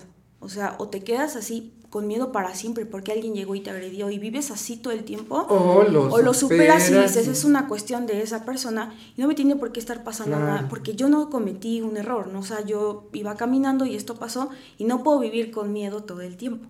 Entonces, esa parte de que de, de hacer de nuestra vida o más bien manejar las situaciones para vivir una mejor vida, eso sí es verdad. O sea, nosotros sabemos cómo vamos manejando ciertas situaciones o, cierta- o ciertas experiencias que nos están sucediendo. Entonces, al comprometernos con nosotros mismos es, aunque nadie me vea, aunque la gente haga, aunque la gente esté, no me importa el compromiso desde aquí para adentro. ¿no? Entonces es, eh, me voy a comprometer conmigo misma y a pesar de que hoy, no sé, mis amigos me hayan invitado a un bar porque se festeja algo, bueno, yo los iré a acompañar y a lo mejor agüita mineral porque es un compromiso conmigo, ¿no? Ellos están cada quien en lo suyo. Claro, claro. Pero en el momento en el que tú rompes esa, esa parte de, del compromiso contigo, ya pierdes absolutamente el control de lo demás, porque ya entonces dices, bueno, una, una no es ninguna, y dos son como una, y así, ¿no? Y entonces te la llevas, y Ajá. como ya lo rompiste, pues entonces te vas de largo al cabo, mañana empiezas otra vez. O sea, ese es el, el punto, ¿no? Es, estoy comprometido conmigo y hasta el final. O sea, Híjole, eh, no es fácil, ¿eh? No es fácil ese, ese compromiso con uno mismo. sí, pero eso habla de un... Ahí es, ahí es la base. Sí, porque habla del amor propio. Ok. O sea, nadie va a venir a amarte más de lo que tú te puedes llegar a amar. O sea, si tú te, mantienes en amor, no vas a permitir situaciones que te, que te pongan en vulnerabilidad. Ni estarle echando la culpa Ni estarle echando, claro. O sea, ah, no, pues mi familia tiene la culpa de que Sí. yo esté gorda porque comen un montón y porque siempre comen cosas así, sí, ¿no? No, o sea, esa es una, eh, no sé, cadena hereditaria que, que ahí se quedó o son malos hábitos alimenticios. Sí, pero uno puede tú cortar. decides, Sí, uno claro, puede tú decides. con eso, ¿no? Ujú. Entonces es solamente cuestión de compromiso con nosotros. Sí. Bueno, el otro, el otro punto Sí. que les quiero compartir es eh, precisamente eliminar el juicio hacia nosotros. Bueno, ¿no? Ya, ya eh, la regué, ¿no? Ya es- me emborraché cuando yo dije que ya no me iba a emborrachar. Entonces, quitar el juicio, ¿no? Estar, no estarte culpando. Ya lo hiciste, el acontecimiento ya sucedió. Pero si tú te estás culpando continuamente, vuelves a caer en eso de, pues es que entonces ya lo hice, pues ya, para el mejor para el otro año, ¿no? Ya me lo propongo para el otro año. Porque la misma culpa te hace sentir culpable por siempre, no culpable por ese solo momento. Y solamente fue un momento. O sea, eso tenemos que entenderlo. Solo fue un momento en el que te dejaste ir, la regaste, estás consciente de eso, porque además cuando lo estamos haciendo sí nos resuena. O sea, cuando estamos haciendo algo que, que, que no está bien para Sí nosotros, sí nos damos cuenta. O sea, no es Que vayamos inconscientes. Sí, Ajá. pero sí nos damos cuenta. Entonces, Sí. es bueno, lo hice a pesar de que yo sabía que no, pero entonces ya elimino el juicio y, me, y digo, bueno, ¿no? Tengo una nueva oportunidad para hacerlo bien, pero ahora sí desde lo racional, no desde el impulso. Porque cuando Ok. hacemos los desde el impulso, pues, ay, al cabo que ya estoy aquí, ¿no? O ya está el plato servido. O sea, se vale ya- tropezarse, pero lo que no se vale es este, seguir ahí tirado o, Sí, o volverlo a hacer. y ¿no? Levántate y adelante. Claro, sí, Ah, no decir, ay, soy una estúpida, no soy una tonta Sí, por sí, haber-". no sirvo para nada, y- Eso. Porque todas esas palabras que nosotros lanzamos eh, al aire, en realidad sí regresan a nosotros. Y, y- y a veces somos muy duros, ¿verdad? Con nosotros Sí, mismos. somos muy duros con nosotros mismos. Entonces hay que tener cuidado con las palabras que nosotros mismos nos decimos, Ok, sí, porque sí, sí. entonces todas esas o son liberaciones o son cadenas. Entonces hay que tener cuidado con eso, con las palabras que nos, que nos decimos y la manera en la cómo nos hablamos y cómo nos tratamos. Perfecto. Bueno, el otro punto es eh, tener paciencia con nosotros, Que va muy ligado con el, con el primer punto que yo les comentaba de periodos de corto plazo. Ser muy pacientes, ¿qué quiere decir? Que a lo mejor te está costando un montón de trabajo hacerlo, ¿no? Sea el propósito que te hayas eh, fijado. Es algo que, que, que está ahí, que sabes que cuesta trabajo, pero entonces tienes que tener paciencia contigo mismo, ¿no? Es, bueno, me voy a dejar que llore porque estoy frustrada y no tengo que sentir culpa por sentirme así porque estoy haciendo algo que al final sé que me va que son beneficios para mí, Sí, ¿no? sí, sí. Entonces, sí cuesta un montón de trabajo hacer una cosa o cumplir ciertas metas o ciertos objetivos. Y implica un sacrificio, un sacrificio de dejar todo lo que estamos acostumbrados, un sacrificio a algo que nos estaba dando placer a Claro. corto plazo, para entonces ir por aquello que, tiene- que tiene placer a largo plazo, ¿no? una vez que, que se haya alcanzado ese objetivo. Entonces el, la paciencia con nosotros nos hará que no nos estemos insultando, que nos permitamos sentir lo que vayamos experimentando a lo largo del camino, porque todas las emociones que uno reprime, el cuerpo las habla de otra manera, las... eh, la- claro, Salen de alguna- de salen alguna entonces que ya tienes gastritis, que Sí. tienes migraña, Sí. que colitis, Sí. porque todas esas emociones reprimidas se convierten en eso. Todo odio, frustración e y resentimiento se queda y se convierte en cáncer después. Entonces hay que, hay que permitirnos en estos procesos, tanto de propósitos o de la vida normal, sentir las emociones que llegan. ¿No? No quedarnos estancados en esa emoción. Sí puedes enojarte, sí, pero re- siempre recordar que tu libertad termina en donde empieza la del otro. Sí, que no, no, no, no sea pretexto para agredir a los Claro. demás o algo así. O estarte en ira y enojarte y entonces hacer un aventadero. O sea, es- estoy sintiendo ira, estoy muy enojada, entonces voy a respirar un poco, voy a tratar de calmarme, pero sin dejar de sentir lo que estoy sintiendo porque el cuerpo lo tiene que Sí, es normal, es normal, no, no hay- Claro. no hay de otra. Sí. Perfecto. Eh, Nos faltan muchas. No, ya, ya casi. Ya casi, ya Eh, casi. Sí. Eh, bueno, tener la vista en el objetivo, dirigirnos hacia él, pero estar abiertos a fluir siempre con la vida. Entonces tenemos un propósito ya fijo, saber que ahí vamos a llegar, tener ahí presente que, que ese es nuestro objetivo, pero entonces fluir, ¿no? Fluir con la vida. Yo les voy a poner como un ejemplo. Eh, en este año yo me propuse un proyecto que, en el que estoy trabajando. Y entonces ese es mi propósito, ¿no? Yo soy muy fija de- en las metas. O sea, yo pongo la, el, la flech- el ojo en la flecha, ¿cómo es? bueno, ahí, ¿no? Pongo mi objetivo y hasta que no lo alcanzo. Entonces me fijo ese objetivo y digo, bueno, pero entonces vienen y diferentes circunstancias ajenas a mí que me han eh, truncado un poco o me han retrasado el proceso de mi proyecto, cuando yo ya quiero que ya salga. Entonces, yo sigo trabajando en eso. Son cosas que pasan, son situaciones ajenas a mí, pero que están involucrando un poco a mi proyecto y entonces es, tengo esto de- como objetivo, pero voy fluyendo con la vida sin frustrarme. Saber, saber adap- adap- adaptarte, ¿no? A, a- a las circunstancias, ¿no? Así es. Como, como pueden ir cambiando en un momento dado. a Así lo mejor es. tu objetivo era bajar 25 kilos, bueno, bajaste 23, este...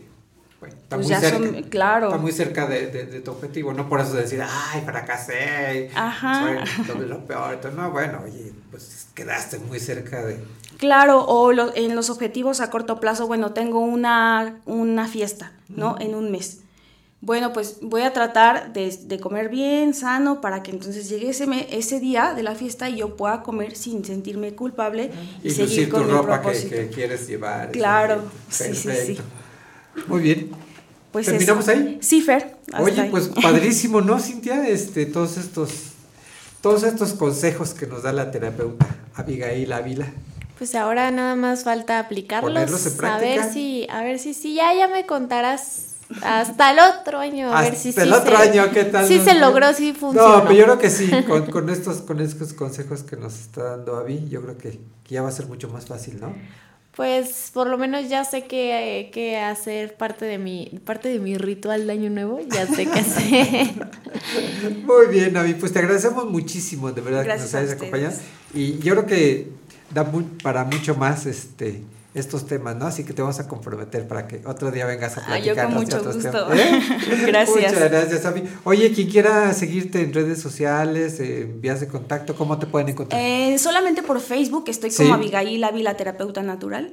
Abigail Ávila, terapeuta natural. Abigail Ávila, terapeuta natural. Ahí me, me buscan en Facebook, ahí estoy, contesto los mensajes y todo, cualquier cosa, duda, que tuve una crisis, cómo le hago acá, pues ahí estamos para apoyarnos todos. Ah, qué padre, qué padre. Muy bien, Avi, pues de verdad te agradecemos muchísimo el que Gracias, nos hayas gracias acompañado el día de hoy en este programa de creadores. de Muchas Nuestras gracias. Vidas. ¿Eh? De verdad, Gracias. muchas gracias. Muchas gracias por acompañarnos. Bien, le damos la bienvenida a nuestra siguiente invitada. Eh, no vino Carolina, ¿verdad? No. No, no Es- pudo venir. Tu nombre es, perdón, Aranza Negrete. Aranza Negrete. Perfecto. Y nos vienes a invitar justamente a la gala de danza. Claro que sí. Se va a hacer precisamente esta semana, este Ajá. viernes. Este viernes. A las 8 de la noche. Ajá. La entrada es completamente libre. Puede ir quien quiera, puede ir con su familia, con su tío, con su tía, con su abuelo, con su abuela, con lo que sea. puede ir. ¿En dónde se va a realizar, Aranza? en el Teatro Metropolitano. Es el que está allá arriba, Por eh, el centro de, por el centro de, de congresos. Exacto. Ajá. Exacto. Allá arriba de. Ahí mero se va a hacer. Perfecto. Este viernes, ¿a qué hora? A las 8 de la noche. A las 8 de la noche. Y cuéntanos, Aranza, ¿qué vamos a ver en esta gala de danza? Pues lo que me encanta de esta gala es que no solo es una gala de ballet, sino Ajá. de muchísimos tipos de baile. Hay hawaiano, hay taitiano, hay tango, hay K-pop, hay danza china, este folclore. Hay muchísimos bailes que pueden ver y que pueden apreciar todos. Sí. Qué padre, qué padre. Y cuéntanos quiénes participan en esta gala, en esta Pues gala de danza. nosotros como, como escuela, como el Sí. Instituto Profesional de Danza, que nos Ajá. pueden encontrar en Gutiérrez Nájera, este, nuestros salones son grandes Sí. y lo que hacemos es rentárselos a diferentes grupos de baile para que ellos puedan participar precisamente en, en un teatro metropolitano, ya que Ah, algunos este, no tienen la posibilidad Claro. o no tienen el contacto para Claro. pues ellos rentar un teatro o poder No, y hacer además, una si cada uno lo hiciera individual, pues le saldría no, carísimo. Imagínate, ¿no? Yo Sí. creo que ni juntaría ni Pues para no. el camerino, ¿no? Sí. No se puede. Y para la iglesia, Exacto. Ajá. Entonces lo que nosotros hacemos precisamente es rentar los salones para que esos grupos puedan ensayar ahí, prepararse y al final pues presentar en una gala decente. ¿no? Ah, qué padre, qué padre. Entonces vamos a ver de, de diferentes, Sí, de diferentes sí, sí, sí. disciplinas, de diferentes este, temáticas de, de danza. Perfecto. ¿Cuánto tiempo va a durar esta gala, esta gala de Pues danza? se supone que la gala dura dos horas. Sí. Porque son 31 números. De ¡Qué los barbaridad! cuales, sí, son 31, de los cuales algunos son dobles. O sea, un grupo presenta dos bailes, por ejemplo. Entonces, se supone que dura dos horas. Pero en realidad a lo Pero mejor en realidad, sí. se va ya- a alargar mucho sí, más. sí, sí. Oye, ¿y de qué edades son los grupos participantes? De todas las edades. Por O sea- ejemplo, yo soy maestra y doy- yo doy clases a niñas desde los dos años. ¿En serio? Sí, ¿Desde desde, dos los dos años? años hasta Ajá. los siete años. Entonces son niñas súper chiquitas Sí. que se preparan precisamente para que tengan la capacidad de hacerlo ellas solas frente a un público inmenso, ¿no? Híjole, que imagínate a los dos años Sí, estar en el teatro sí, es algo impresionante, Sí. es impresionante. Y también pues hay niñas adolescentes de Ajá. 13 a 15 años. Ok. Y hay hasta ya personas grandes, ¿no? Por ejemplo, los de folclore ya son señores y señoras los que presentan. Ok. Este, hay un grupo de ballet del instituto también que ya son seño- señoritas de treinta y tantos, de veintitantos años. O sea, hay jóvenes, por ejemplo, los de K-pop son de veintitantos, 18, 19 años. Sí, hay de todas las De edades. todas las de edades todos, y- para todos los gustos, entonces. Exacto, exacto. Oye, y entonces la entrada va a ser totalmente libre. Sí, es libre. Puede ir quien quiera y no tiene que pagar nada. Ni Ok. siquiera una cooperación. Perfecto. ¿A partir de qué hora va a ser esta, esta gala? De las 8, de las 8 y pues termina, si todo sale bien, a las 10, 10 y media yo creo. Ok, perfecto. Oye, ¿ya han, ya han realizado esta, esta gala anteriormente? Sí, la, la realizamos de hecho todos los años y siempre en el mes de diciembre. Ok. Ya que, bueno, nosotros también ayudamos a fundaciones. Tenemos más o menos a 13 fundaciones a las que ayudamos y les damos clases Sí. para que las niñas puedan tener oportunidad de bailar. Entonces ayudamos a fundaciones como Buenavista, como Jurica, como Salitre, como Santa Rosa Jauregui, entre otras fundaciones. Y precisamente lo hacemos en esta fecha ya que tienen precisamente todo el año para poder prepararse, ¿no? Desde enero estamos ahí, dale, dale, dale, dale, para que en diciembre salga todo Es decir, es como, como su trabajo final. Sí, exacto, eh, exacto. Y, y lo bonito aquí es que como van los papás de las niñas y todo eso, se dan cuenta de todo lo que han trabajado, de todo lo que han Ya, todo- sufrido. todo lo- de todo el esfuerzo que han hecho a lo largo del algunas- año. Sí, algunas me dicen que ya están hasta hartas de la canción que le ponemos en la coreografía, de tantas veces Ya las se la pobres saben que de tienen memoria, que ¿no? repetirlo, sí. Qué padre.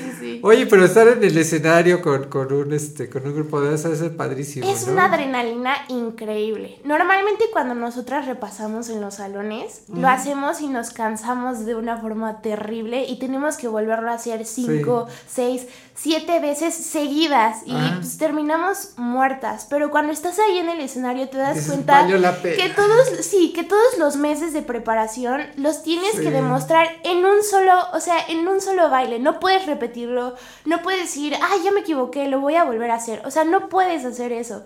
Entonces, cuando 100. lo haces, sí, cuando lo haces con esa adrenalina, con esa técnica, con esa pasión, al final te das cuenta que todo valió la pena, todas las ampollas, todas las cortadas, que las uñas se te hayan encarnado tal vez. Au. O sea, todo eso vale la pena al final y cuando escuchas los aplausos de la gente o hasta los gritos de algún familiar o ni siquiera de algún conocido, Ajá. te das cuenta que todo vale 100% la pena. Es algo tan efímero, pero tan bonito que Qué en realidad sí. Qué padrísimo. Hasta, hasta nos contagia, ¿no, Cintia?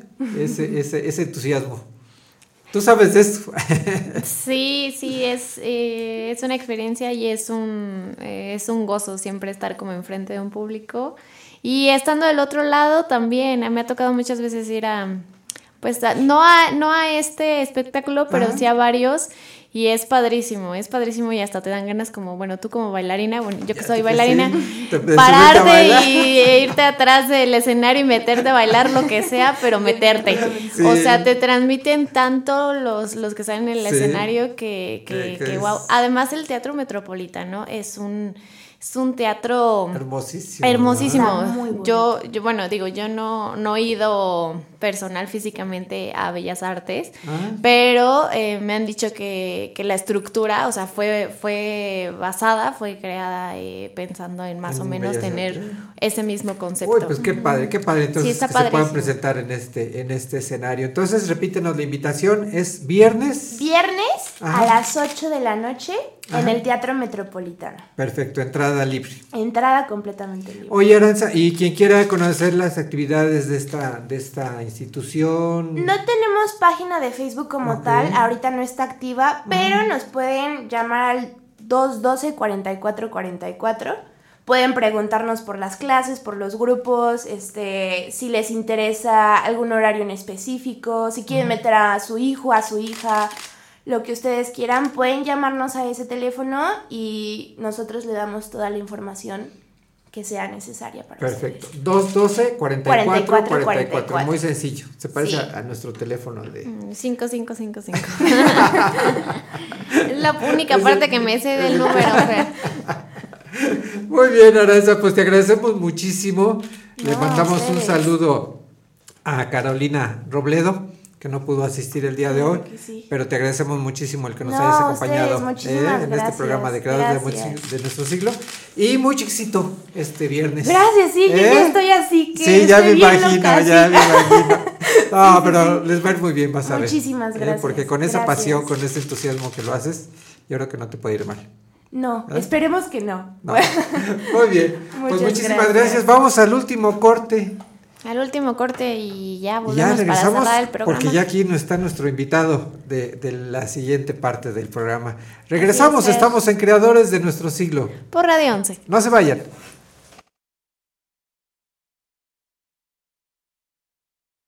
Esto es Radio 11 Música. Música. Hola amigos, soy Yuridia.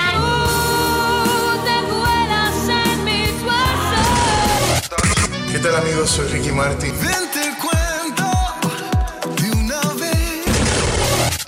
¿Qué tal amigos? Soy Ricardo Arjona, donde quiera que se encuentren reciban un abrazo. Ella quiere besos en la esquina.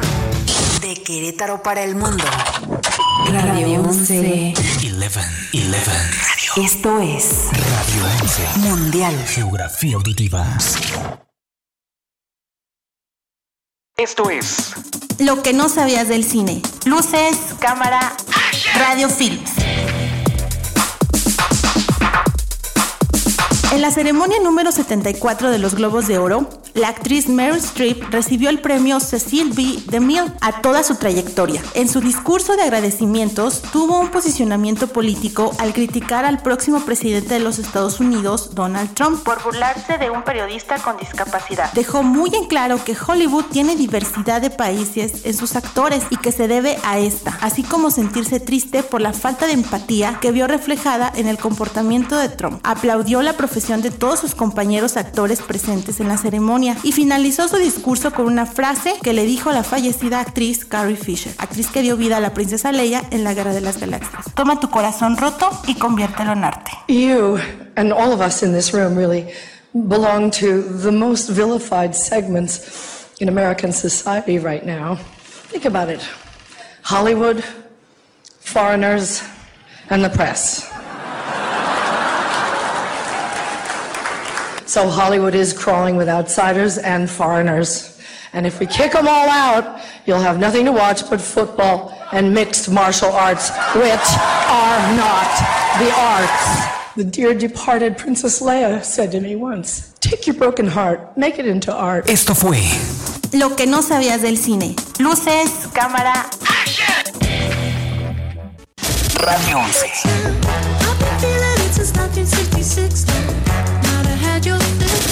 Radio 11. Siempre contigo.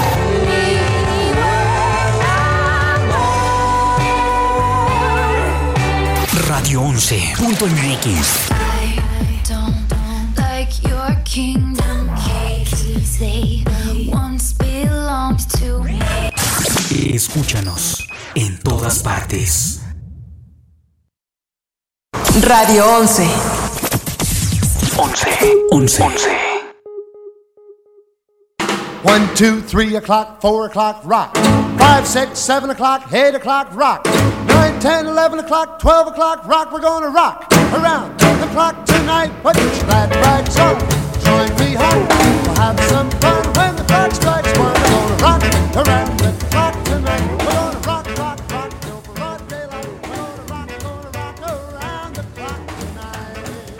Regresamos a Creadores de nuestro siglo y eh, Cintia nos hace favor de recordarnos las vías de comunicación. Claro que sí. Eh, nuestro teléfono de WhatsApp es el 442-824-5555. Y recuerden que estamos transmitiendo por Facebook Live. Nos encuentran como creadores de nuestro siglo. Igual también nos pueden escuchar los programas pasados en Spotify. Muy bien, ahí están las vías de contacto para quien quiera ponerse en comunicación con nosotros. Bien, pues vamos a la última parte de este programa, Cintia. Ya se nos está acabando el penúltimo programa del año. El penúltimo, ya la próxima es la última emisión. Del nos año, vamos- del año. Nos vamos de vacaciones. Eh, tú sí, tú siempre. No, o sea, aunque no haya vacaciones, tú sales, pero uno se queda en la ciudad. Bueno, nos vamos a ventanear aquí. Sí, yo, agárrate el siguiente programa, me voy a desquitar. no, no es cierto, Fer. No, la, la próxima va a ser la, la última emisión de esta temporada. Pero en enero regresamos con nuevos temas, nuevos invitados. Sí, nuevo todo. Nuevo, nuevo todo. ¿verdad? y aquí con el apoyo del equipo de Radio 11 con Fer Moreno al frente de los controles. A ver qué sorpresas nos da. Eh, sí, siempre nos anda sorprendiendo con esa producción. Muchas gracias, Fer. Bien, pues ya tenemos aquí a nuestro siguiente invitado, el escritor, historiador y además director de la- del Instituto Cultural Ignacio Padilla, eh, nuestro querido amigo Chucho Reyes. Chucho, bienvenido a Creadores de Nuestro Siglo. Fernando, buenos días. Hola, buenos días. Buenos y días. buenos días al auditorio. Muchas gracias por, por acompañarnos, Chucho, porque además pues sabemos que con todas tus actividades pues andas muy atareado, andas muy ocupado, muy solicitado, entonces te agradecemos que te tomes estos minutos para platicar con nuestro público Radio Escucha. No, es un placer, un honor estar aquí en su programa, Fernando. Muchas gracias, muchas gracias. Eh, ¿Cómo te va? Cuéntanos cómo te va ahí en el Centro Cultural Ignacio Padilla. Bueno, son horas y horas de sana diversión. Eh, una, una etapa que, que tiene mucho que yo no, eh, que yo no pisaba, ¿no? Sí. Este, que era pues la burocracia y la burocracia cultural, ¿no? Yo Sí. creo que también es una buena eh, plataforma. Claro, claro. Eh, pero tenía muchos años que yo me abocaba ya desde el, desde el que gané el Premio Nacional en el 2010, que me prometí no volver a meterme en cuestiones de horarios. Eso me lo Es prometí. que es muy demandante, ¿no? La- Sí, la- claro. La cuestión este, burocrática. Y además el compromiso, ¿no? Porque es un espacio en el que eh, puedes apoyar un poco más, ¿no? Este, de manera directa. Sí. De manera directa. Y una casa de cultura, bueno, ya viéndola de este lado de, eh, de la mesa, sí exige un poquito más de lo que podríamos ver desde acá, Claro. ¿no? Como, como usuarios. Porque de a lo mejor a veces como uno, como público, es fácil criticar, es fácil decir. Sí, sí, sí, dímelo a mí. ¿No? Sí, Pero ya cuando estás del otro lado te das cuenta de, de lo difícil, de Sí, lo- que el maestro se te va, que, que, que cuestiones internas, ¿no? Incluso, el bueno. presupuesto no llegó. sí, mano. que- sí, sí, sí, ya que tú los tienes. recursos. Y medio colgado de la brocha con algunos compromisos y, Sí. bueno, solventarlos, ¿no? Entonces, sí. sí. está divertido. Estar viendo a ver cómo, de dónde sacas, de dónde. No, no, pues eh, terminando de poner uno, ¿no? Muchas veces, ¿verdad? Termina Sí, poniendo sí, uno sí, de, cómo no. de Y su entonces- bolsa. Sí, claro. Oye, pero este, bueno, ahora concretándonos ya a tu, a tu labor principal, eh, últimamente que es como, como historiador, como escritor, justamente tuvimos la oportunidad de asistir a la presentación de tu libro Circunstancias basado en la vida de ese gran héroe olvidado, ese gran héroe desconocido que es Epigmenio González. Bueno, eh, esta ya es, Fer, la, primera impresión de la tercera edición. ¡Qué barbaridad! Sí, es- ha estado bastante eh, bien aceptado, que de hecho estamos en, en charlas ya concretando con la Secretaría de Educación Pública de Querétaro Sí. para que saquen una cuarta edición. Ok. Y Yo creo que ya es en enero esto, porque la tercera edición la compró la UCEBEC para repartirlo en las bibliotecas de, de las secundarias del Ay, qué Estado. padre, qué padre. Sí, no alcanzaron todos, también este, hay que ver eso. Ajá. Y bueno, en eso andamos en cuanto a esta, en cuanto a esta primera impresión de la tercera edición, Fernando. Oye, para quienes no han tenido la oportunidad de conocer la vida de, de Pigmenio González, que desafortunadamente es mucha gente, o sea, realmente es un, un héroe poco conocido. Cuéntanos quién, quién fue Epigmenio González y por qué es importante para la historia de nuestro país y además para la historia de Querétaro. Bueno, eh, yo comenzaría de, lo amplio a lo, a lo local. A ver. Yo lo considero un representante de la condición humana, Fernando. El auditorio, cuando ya comience a investigar acerca de él, sabrá ¿Por qué lo digo? Porque si nos basamos, ahora voy aterrizando un poco, en, en la cuestión que nos enseñaron en la historiografía oficial a partir de la segunda mitad del, del siglo XIX, en el que comenzó a, el Estado-Nación mexicano ¿no? a, a concretarse con Benito Juárez y, y su grupo de intelectuales, comienzan a recrearse héroes prehispánicos, himnos. eh, chauvinistas incluso, porque el país se nos estaba cayendo en pedazos, ¿no? Era un tremendo pastelote que había quedado a merced de las grandes potencias. Sí, había que- había que- claro, crear un nacionalismo, sí, sí, sí. ¿no? Un nacionalismo que, bueno, este fue un nacionalismo liberal y, y el santoral cívico eh, tuvo por, eh, pues tuvo que hacerlo, ¿no? Crear héroes incluso quienes no y dejar afuera héroes quienes sí. ¿No? Fuera de este santoral cívico. Y dentro de eso, bueno, si lo vemos con esa lupa, don Epigmenio González no hizo nada, ¿no? Si lo vemos así. Porque todo el tiempo estuvo encerrado, 27 años encerrado, ¿no? 20 años en las Filipinas. Entonces no lo dejaron hacer nada, fue la primera persona que, que, que, apresaron cuando descubrieron que estaba la Junta Conspiratoria de Querétaro y fue el último o de los últimos que soltaron, pero hasta las Islas Filipinas hasta 1838. O sea, ya cuando había pasado. No, hombre, mano, pues ya, los, ya, ya. ya los gringos nos habían quitado la mitad del territorio, ¿no? ya este, se acordara de la independencia. Sí, claro, ¿no? Centroamérica, que era parte de este virreinato, ya Sí. se había separado, ya, ya, Sí. ya era otro México. Ya era un México, porque cuando a él lo mandan preso, eh, pues es una nueva España, ¿no? Es un virreinato. Entonces, eh, este señor, por eso pongo como subtítulo Circunstancias, la novela se llama Epigmenio González, Circunstancias, porque, bueno, cuando ganó el concurso, que se llamó en, el, en lo del Bicentenario a un concurso nacional, yo ya había trabajado cuatro años porque era la tesis de mi maestría en antropología, parte de la tesis de mi maestría. Entonces... O sea, eh, no nació como un libro. no, no, no, no, esto es Nació una, como un proyecto una investigación, de- sí, claro. De, que de- es- titulación, Sí, maestría. sí, pero bueno, yo me estaba eh, poniendo como loquito queriendo encontrar la génesis, que nunca la encontré, pero así tuvo que ser la tesis, sobre la famosa queretanidad, ¿no? Tan, tan intangible como presente. Entonces, bueno, como antropólogo eh, me dediqué a ello varios años, ya bueno, cuatro años y tres para novelarla. Estaba, me encontré a don Epigmenio González, ya lo conocía, por supuesto, aquí tenemos en Querétaro nombre de delegación, de escuela, ¿no? biblioteca, calle, etcétera, y los hermanos González.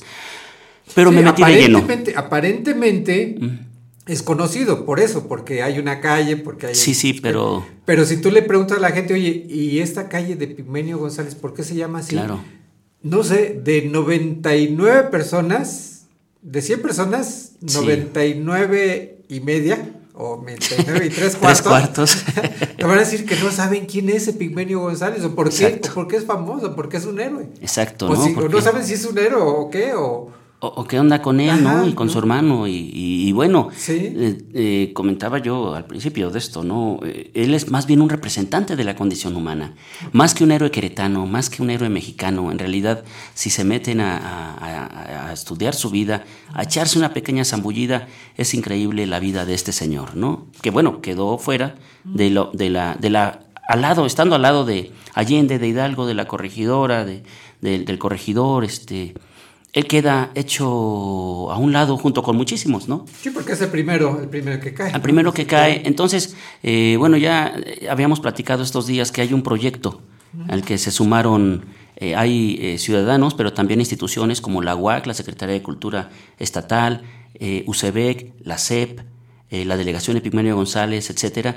Estamos todos trabajando para sacarlo, redimensionar su papel, ¿no? En la vida nacional, pero también ponerlo como un ícono, en verdad, eh, a nivel, a nivel eh, humanidad, pues. Que Aunque la se le plataforma- reconozca como, sí, sí. como lo que es, incluso como uno de los padres de la patria. Sí, yo creo que es uno de los padres de la patria. Eh, digo rapidito una Aunque no biografía lo de él. nombren en, en el grito de independencia. Que, que vamos, vamos dirigidos a eso, ¿no?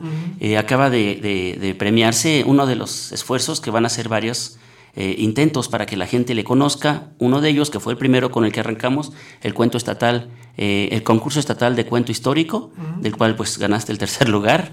Felicidades aquí en Muchas público.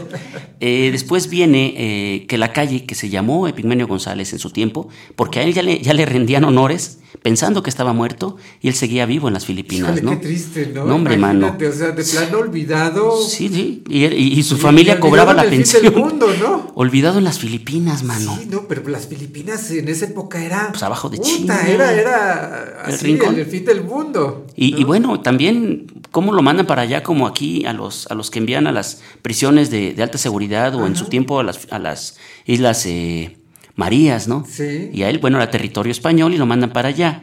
Y, pero bueno, me regreso tantitito. Es para que se dé un poquito una idea en nuestro, nuestro auditorio. Él queda huérfano de padre como a los cuatro años, de madre al otro año. Queda, eh, nace su hermano Emeterio y él tiene Emeterio un año cuando él tiene cuatro y los cuida el abuelo. El abuelo muere cuando él tiene 17, pero él ya había aprendido a leer y a escribir. Estamos hablando de leer y escribir como una cuestión de poder, ¿no? En el que el 1% eh, es el que sabe leer y escribir. Había que ser criollo, tener chance de el dinero, ¿no? Sí. Estamos hablando de finales del siglo XVIII, ¿no? Y era una cuestión en verdad de poder, saber leer y escribir.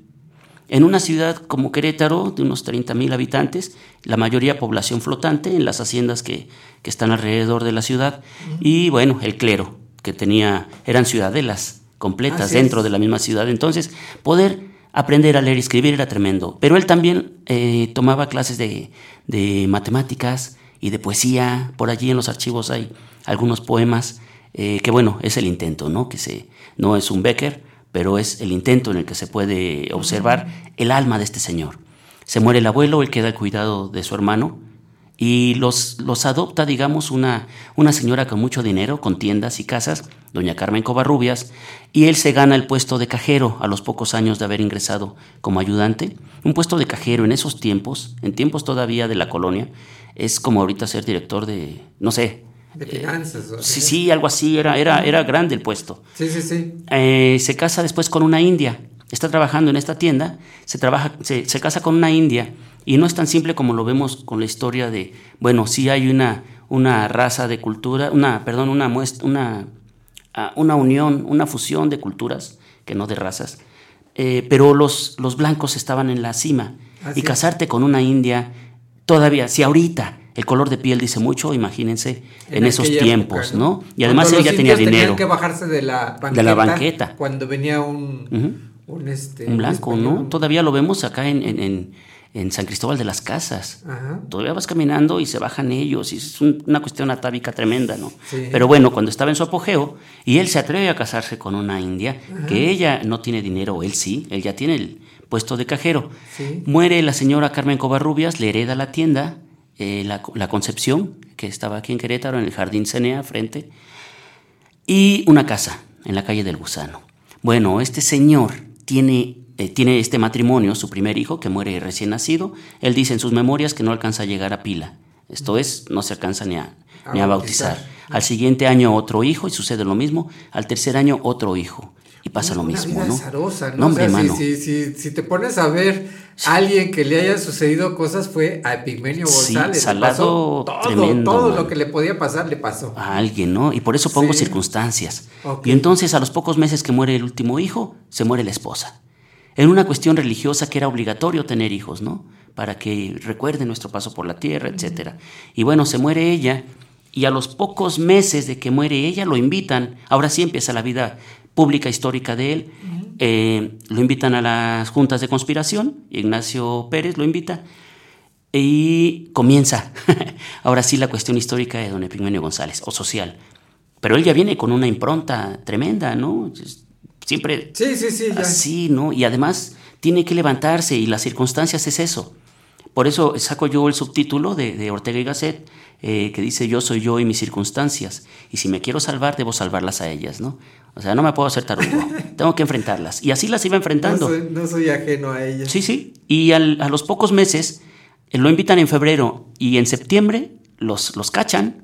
Bueno, que ya había yo hablado en otros lugares sobre, hay cuatro, de menos hay cuatro delaciones. Sí, no, no era, Ya los era españoles un sabían. a voces, ¿no? Era un Claro, secreto a voces. claro, los sirvientes ya hablaban de esto en las, Sí. en las fuentes, en las pulquerías, etcétera, ¿no? Y Sí, los que sirvían el chocolate, etcétera. Pero estaban esperando los españoles el momento propicio para detenerlos. Y bueno, es al primero que detienen, ¿no? El, el- la- el viernes 14 de septiembre de 1810 lo detienen a él, a Emeterio, a una anciana ciega que acababan de, de recoger de la calle, también le pasó pues la saladez, al muchacho que hacía la pólvora, José el Cuetero, a otro chavo que dejaban dormir en los gallineros y a dos huérfanos que acababa también de adoptar. Entonces todos al bote. O sea, la mala suerte. Pues sí, mano, jaló con todos. sí. Y entonces al otro día, que es el sábado 15, es cuando la corregidora le dice a Ignacio Pérez que vaya a avisarle a Allende que ya comenzaron a detener a, a la gente, porque fue como pisar un hormiguero, ¿no? Y a partir de allí empezaron a detener a todos. El 16 mismo detienen a la corregidora y al corregidor, Sí. ¿no? Entonces el 16 en la madrugada ya llega Ignacio Pérez y comienza lo que ya conocemos, es el grito. Y comienza eh, la guerra por la independencia, por los pueblos de, de, de Guanajuato. Sí, pero el que, el que Pigmenio González no haya tomado un fusil para pelear por la independencia no lo hace menos héroe. O sea, él realmente participó en las juntas de, de preparación, en las, este, ¿cómo le llaman? En la, en, en la conspiración, ¿no? Sí, claro. Y, Sí, y- sí. y- y además eh, él fabricó armas y todo, o sea, realmente fue un elemento importante. Sí, no, él era un rico comerciante que además se movía en las haciendas. Hay documentos en el que él propone tantos, tantos jinetes, por ejemplo, 50 jinetes de la hacienda de Bravo. Él ya las tenía palabradas para el día que se levantaran. Él dio mil pesos eh, para pagarle a José Arias, que era el que tenía el regimiento de dragones en Celaya, y otros mil pesos que dio Allende, y fue el que los, los, los traiciona y se lo embolsa. Mil pesos, para que el auditorio se dé una idea, una casa del centro, de aquí de Querétaro, normal, costaba 600 pesos, ¿no? Era, era muy buen dinerito. Sí, sí, muy bueno. Ajá, y entonces los, los, los meten al bote y entra y sale gente de las cárceles. La ciudad de Querétaro se convirtió en un bastión realista, nunca fue tomada la ciudad. Y los templos y algunas casas fueron hechos eh, cárceles. Y ellos nada más iban cambiando de cárcel en cárcel, mientras que la guerra se daba alrededor. Lo cachan, a Pigmenio González, lo- eh, bueno, Emeterio muere en 1813, a los dos años y cacho que, que los apresan en las reales cárceles, en los calabozos, a un lado de, de Palacio de Gobierno, eran las reales cárceles, ¿no? Y lo que es ahorita Palacio de Gobierno. Y bueno, lo cachan en, en 1814, que sigue enviando cartas a los rebeldes, ¿no? Entonces, bueno, este... Así eh, que sigue de conspirador. Sigue, mano, sigue. O sea, esa es la condición Y humana, le va ¿no? como en feria. Sí, hombre, porque lo condenan a muerte, pero al último, como película hollywoodense, llega un, un, este, una conmutación ¿sí? de, la, de la pena de muerte por el exilio. Quién sabe qué hubiera sido mejor, ¿no? Porque lo envían a las Islas Filipinas, a las Islas Una Marianas. muerte en vida. Pues estaba, imagínate, exiliado hace 200 años. Sí. ¿Qué hace un queretano, alguien de tierra adentro? Eh, pues primero, lo mandan a México, allí lo mantienen otro rato, en las reales cárceles de la Ciudad de México, y luego lo mandan a Acapulco, y aprovechando la ruta de la, de la nao de la China, lo envían costeando hasta Baja California Norte, de allí brincan, aprovechando vientos del Kurosivo y todo esto, porque eran barcos de vela, y lo, lo mandan hasta Japón, y de Japón baja a las Marianas, y de las Marianas eh, tenían que ser 10 años, por lo que lo mandaron, y se hicieron 20, ¿no? Otro tanto en las Filipinas. En un lugar que son casi más de 5.000 islas e islotes, Qué ¿qué hace un queretano hasta allá, mano? Con otro idioma, con No, hombre, este, costumbres. y me anda- mandaban a lo peor, ¿no? Pues sí. me, me puse a estudiar lo que, qué era lo que enviaban para allá, que no los querían matar, era más fácil haberlo matado, y a todos los que enviaban, porque había piratas chinos, malayos, españoles, franceses, todo lo peor que, que la corona española consideraba que no había que matarles, sino castigarles el alma, ¿no? Van para allá, mano. Entonces, bueno, también el tagalo era la lengua franca de allá, no era el español, aunque era colonia española.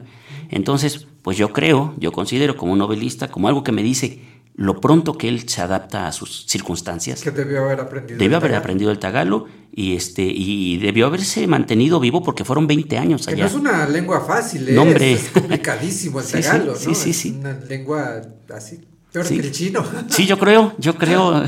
Me han dicho amigos que, que viven allá en China que, que sí es, Ajá. es muy, muy difícil. en Es su- muy difícil el tagalo, sí, sí, sí. Entonces, este, bueno, y además está el bilocano, el ilocano, el cebullano y todas estas lenguas alrededor del tagalo, que yo creo que debió haberse puesto a las vivas, ¿no? 20 años allá, mano. Qué barbaridad.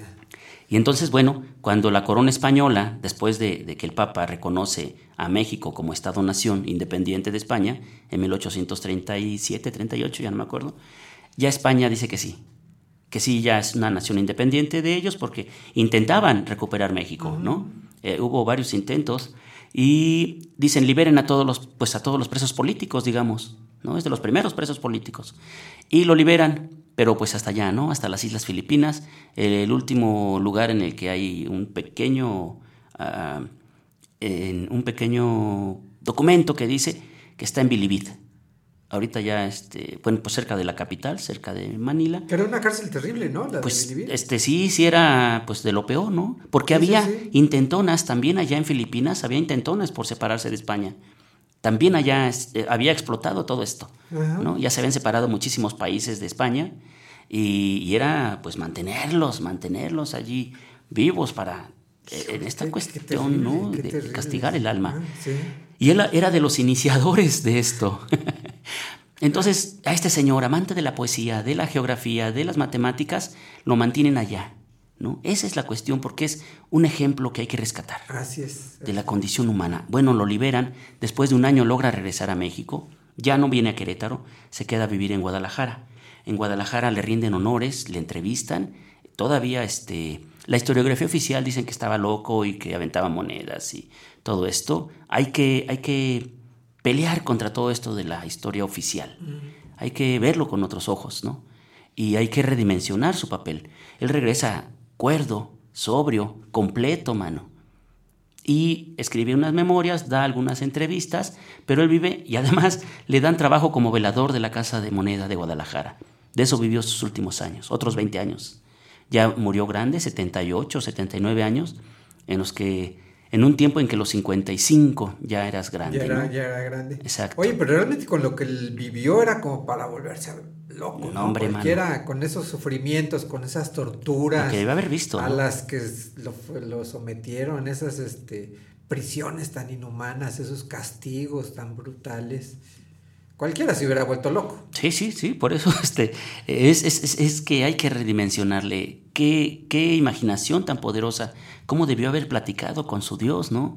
Cuánto debió haber renegado o aceptado en las mazmorras, en, no sé, en los suplicios.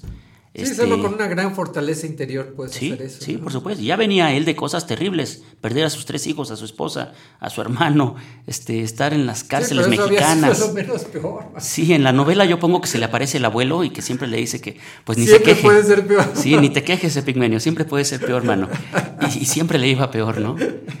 Terrible. Y, y lo peor es, yo sufrí mucho haciendo esta novela, Fernando, tengo Sí. que confesarlo. Saber que alguien, que alguien vivió esto. Yo es- es- lo- investigaba más de lo que inventaba, ¿no? En realidad todo eso le sucedió. Hay documentos que eso le sucedió. Y es terrible. En verdad fue terrible la vida de este señor. Eh, por eso es, esa es la idea, ¿no? Y no nada más él, es la punta de lanza eh, de, de varias personas que están apareciendo y darlos a conocer. Que- que vale la pena, Redimensionarles. Sí, vale la pena. Ajá. Oye, pues qué interesante esta, esta labor que se está realizando entonces de, pues de reconocer a, a- a Epigmenio González, que la gente lo conozca, que la gente reconozca la gran valía que tuvo para la historia de México, para la historia de Querétaro, que realmente se le dé su lugar. ¿no? Sí, por supuesto. Y sí hay esos esfuerzos, ¿no? Ya después aquí en Querétaro y en, en dos, tres lugares de la sierra van a aparecer eh, espacios eh, eh, intervenidos, ¿no? Con murales para dar a conocer algunos, unas partes de la vida de don Epigmenio González. Y después la idea es pedirle al gobernador que lo sume a este ritual de la, del, de los, del, del grito, de la conmemoración del grito y De que lo las nombre. personas que se nombran como padres de la patria. Y ya después a nivel federal, Fernando, vamos a hacer lo mismo. Tratar de repercutirlo a nivel federal. En este libro que ten- tienes en tus manos, eh, yo puse ya la, la otra edición, ya puse el timbre postal que en el Porfiriato, celebrando los 100 años de la independencia, hicieron en su honor. Perfecto. Entonces, bueno, era, este, era reconocido, pero habría que redimensionar muchas cosas. Se va a pedir esto y también a nivel federal que se le nombre, ¿no? Para que en todos los estados eh, sea nombrado. No nada más que se le nombre, porque sí, si algo no se Que nombra no existe, sí, ¿no? pero que se le conozca, Que ¿no? se le conozca, por supuesto, Que ¿no? se le Oye, y a esto va a ayudar mucho este libro, justamente que la gente que lo lea, pues va a aprender quién es, quién es Epigmenio González y qué bueno que en las escuelas ya esté. Sí, ya está Sí, este aquí en libro. Querétaro está y me han hablado de varios lados del, del país. Esta, esta edición está calientita.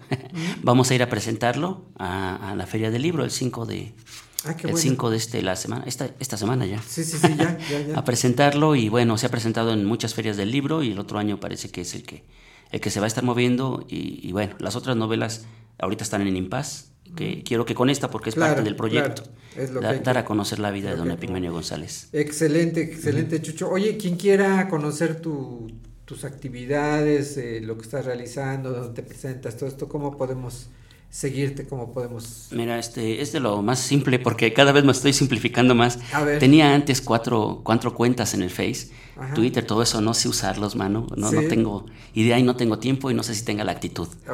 Pero, y ya no estoy revisando las otras cuentas. Nada más la que tengo en mi celular. Voy a abrir las otras. Bueno, voy a revisarlas, pero bueno, Sí. estoy como Chucho Reyes o mi nombre completo, Jesús Reyes Bustos. Y allí me pueden eh, pues, pues seguir. No, no sé si sea así la onda.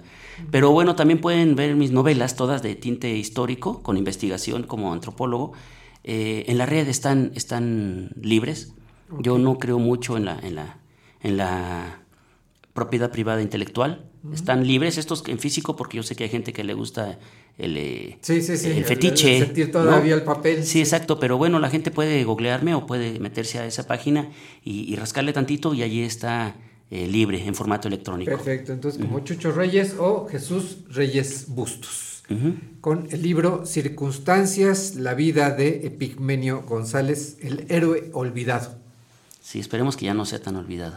Ojalá que no, con- realmente con este esfuerzo que estás realizando, a- apoyado por otras personas, eh, realmente se va a reconocer a Epigmenio González. Esperemos. Chucho, te agradecemos muchísimo eh, el que te hayas tomado estos minutos para Muchísimas platicar gracias. con nuestro público. eh, de verdad, te gracias. agradecemos. Y saludos al público y bueno, provecho. Muy bien, muchas gracias. Pues antes de irnos, eh, Cintia, nos haces favor de Ah, darnos ya- tu yo dije, reflexión "Ya semanal. No le voy a decir nunca No, nada. no, no, claro que sí. Vamos a escuchar la reflexión semanal en la voz de Cintia Galván. Dice, te regalo esta frase. No es necesario mostrar bellezas a los ciegos ni decir verdades a los sordos. Basta con no mentir al que te escucha ni decepcionar al que confía en ti. Las palabras conquistan temporalmente, pero los hechos, esos sí nos ganan o nos pierden para siempre. ¡Ay, qué fuerte! ¿eh? No engañar al que confió en ti. Pero también no, no, no hay por qué complacer a los que, por o sea, no hay que decir lo que las personas sordas no quieren escuchar y no hay por qué demostrar a los ciegos lo que no quieren ver. O sea, es un balance, un equilibrio. Ay, caray, nos quedamos con esa reflexión para este inicio del año, del último, del último mes del año. Sí, no, inicio del año todavía no, no, Fer. no, no, pero sí el, el- el último mes del año. El último Nos mes. quedamos con esa reflexión. Durante toda la semana hay que aplicarlo. Hay que estar. Y no solo, los- bueno, empecemos con la semana y ya después pues, toda la vida. Muy Así es, cierto. Muy cierto. Muchas gracias, Cintia. A ti, Fer, es un placer siempre estar aquí contigo. Muchas gracias. Pues bueno, ya hemos llegado así al final de este programa. Agradecemos a nuestros invitados el que nos hayan acompañado. Chucho, muchas gracias, ¿eh? de verdad, por habernos Muchísimas gracias acompañado. y al auditorio.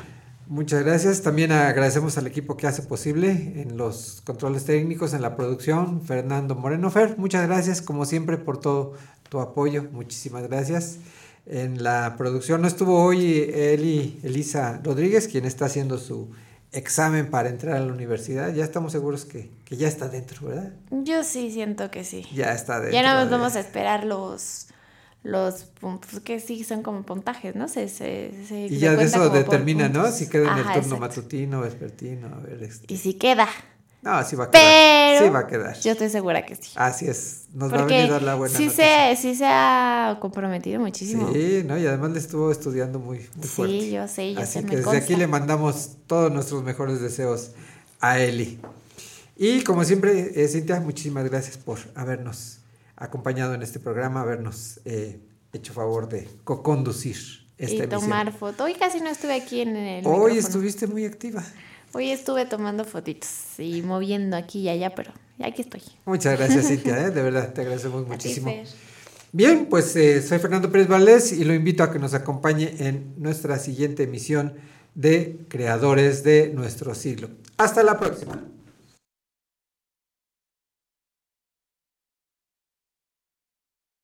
One, two, three o'clock, four o'clock, rock.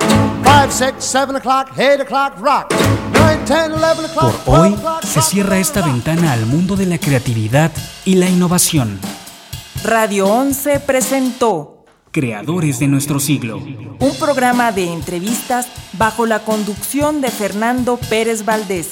En la próxima emisión abriremos de nuevo un espacio para conocer a los creadores de nuestro siglo.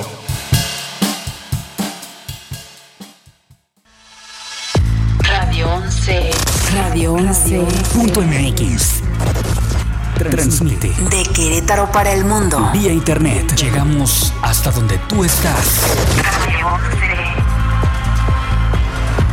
Estudios y oficinas. Desde Vicente Guerrero, número 41. Centro Histórico, Querétaro, Querétaro.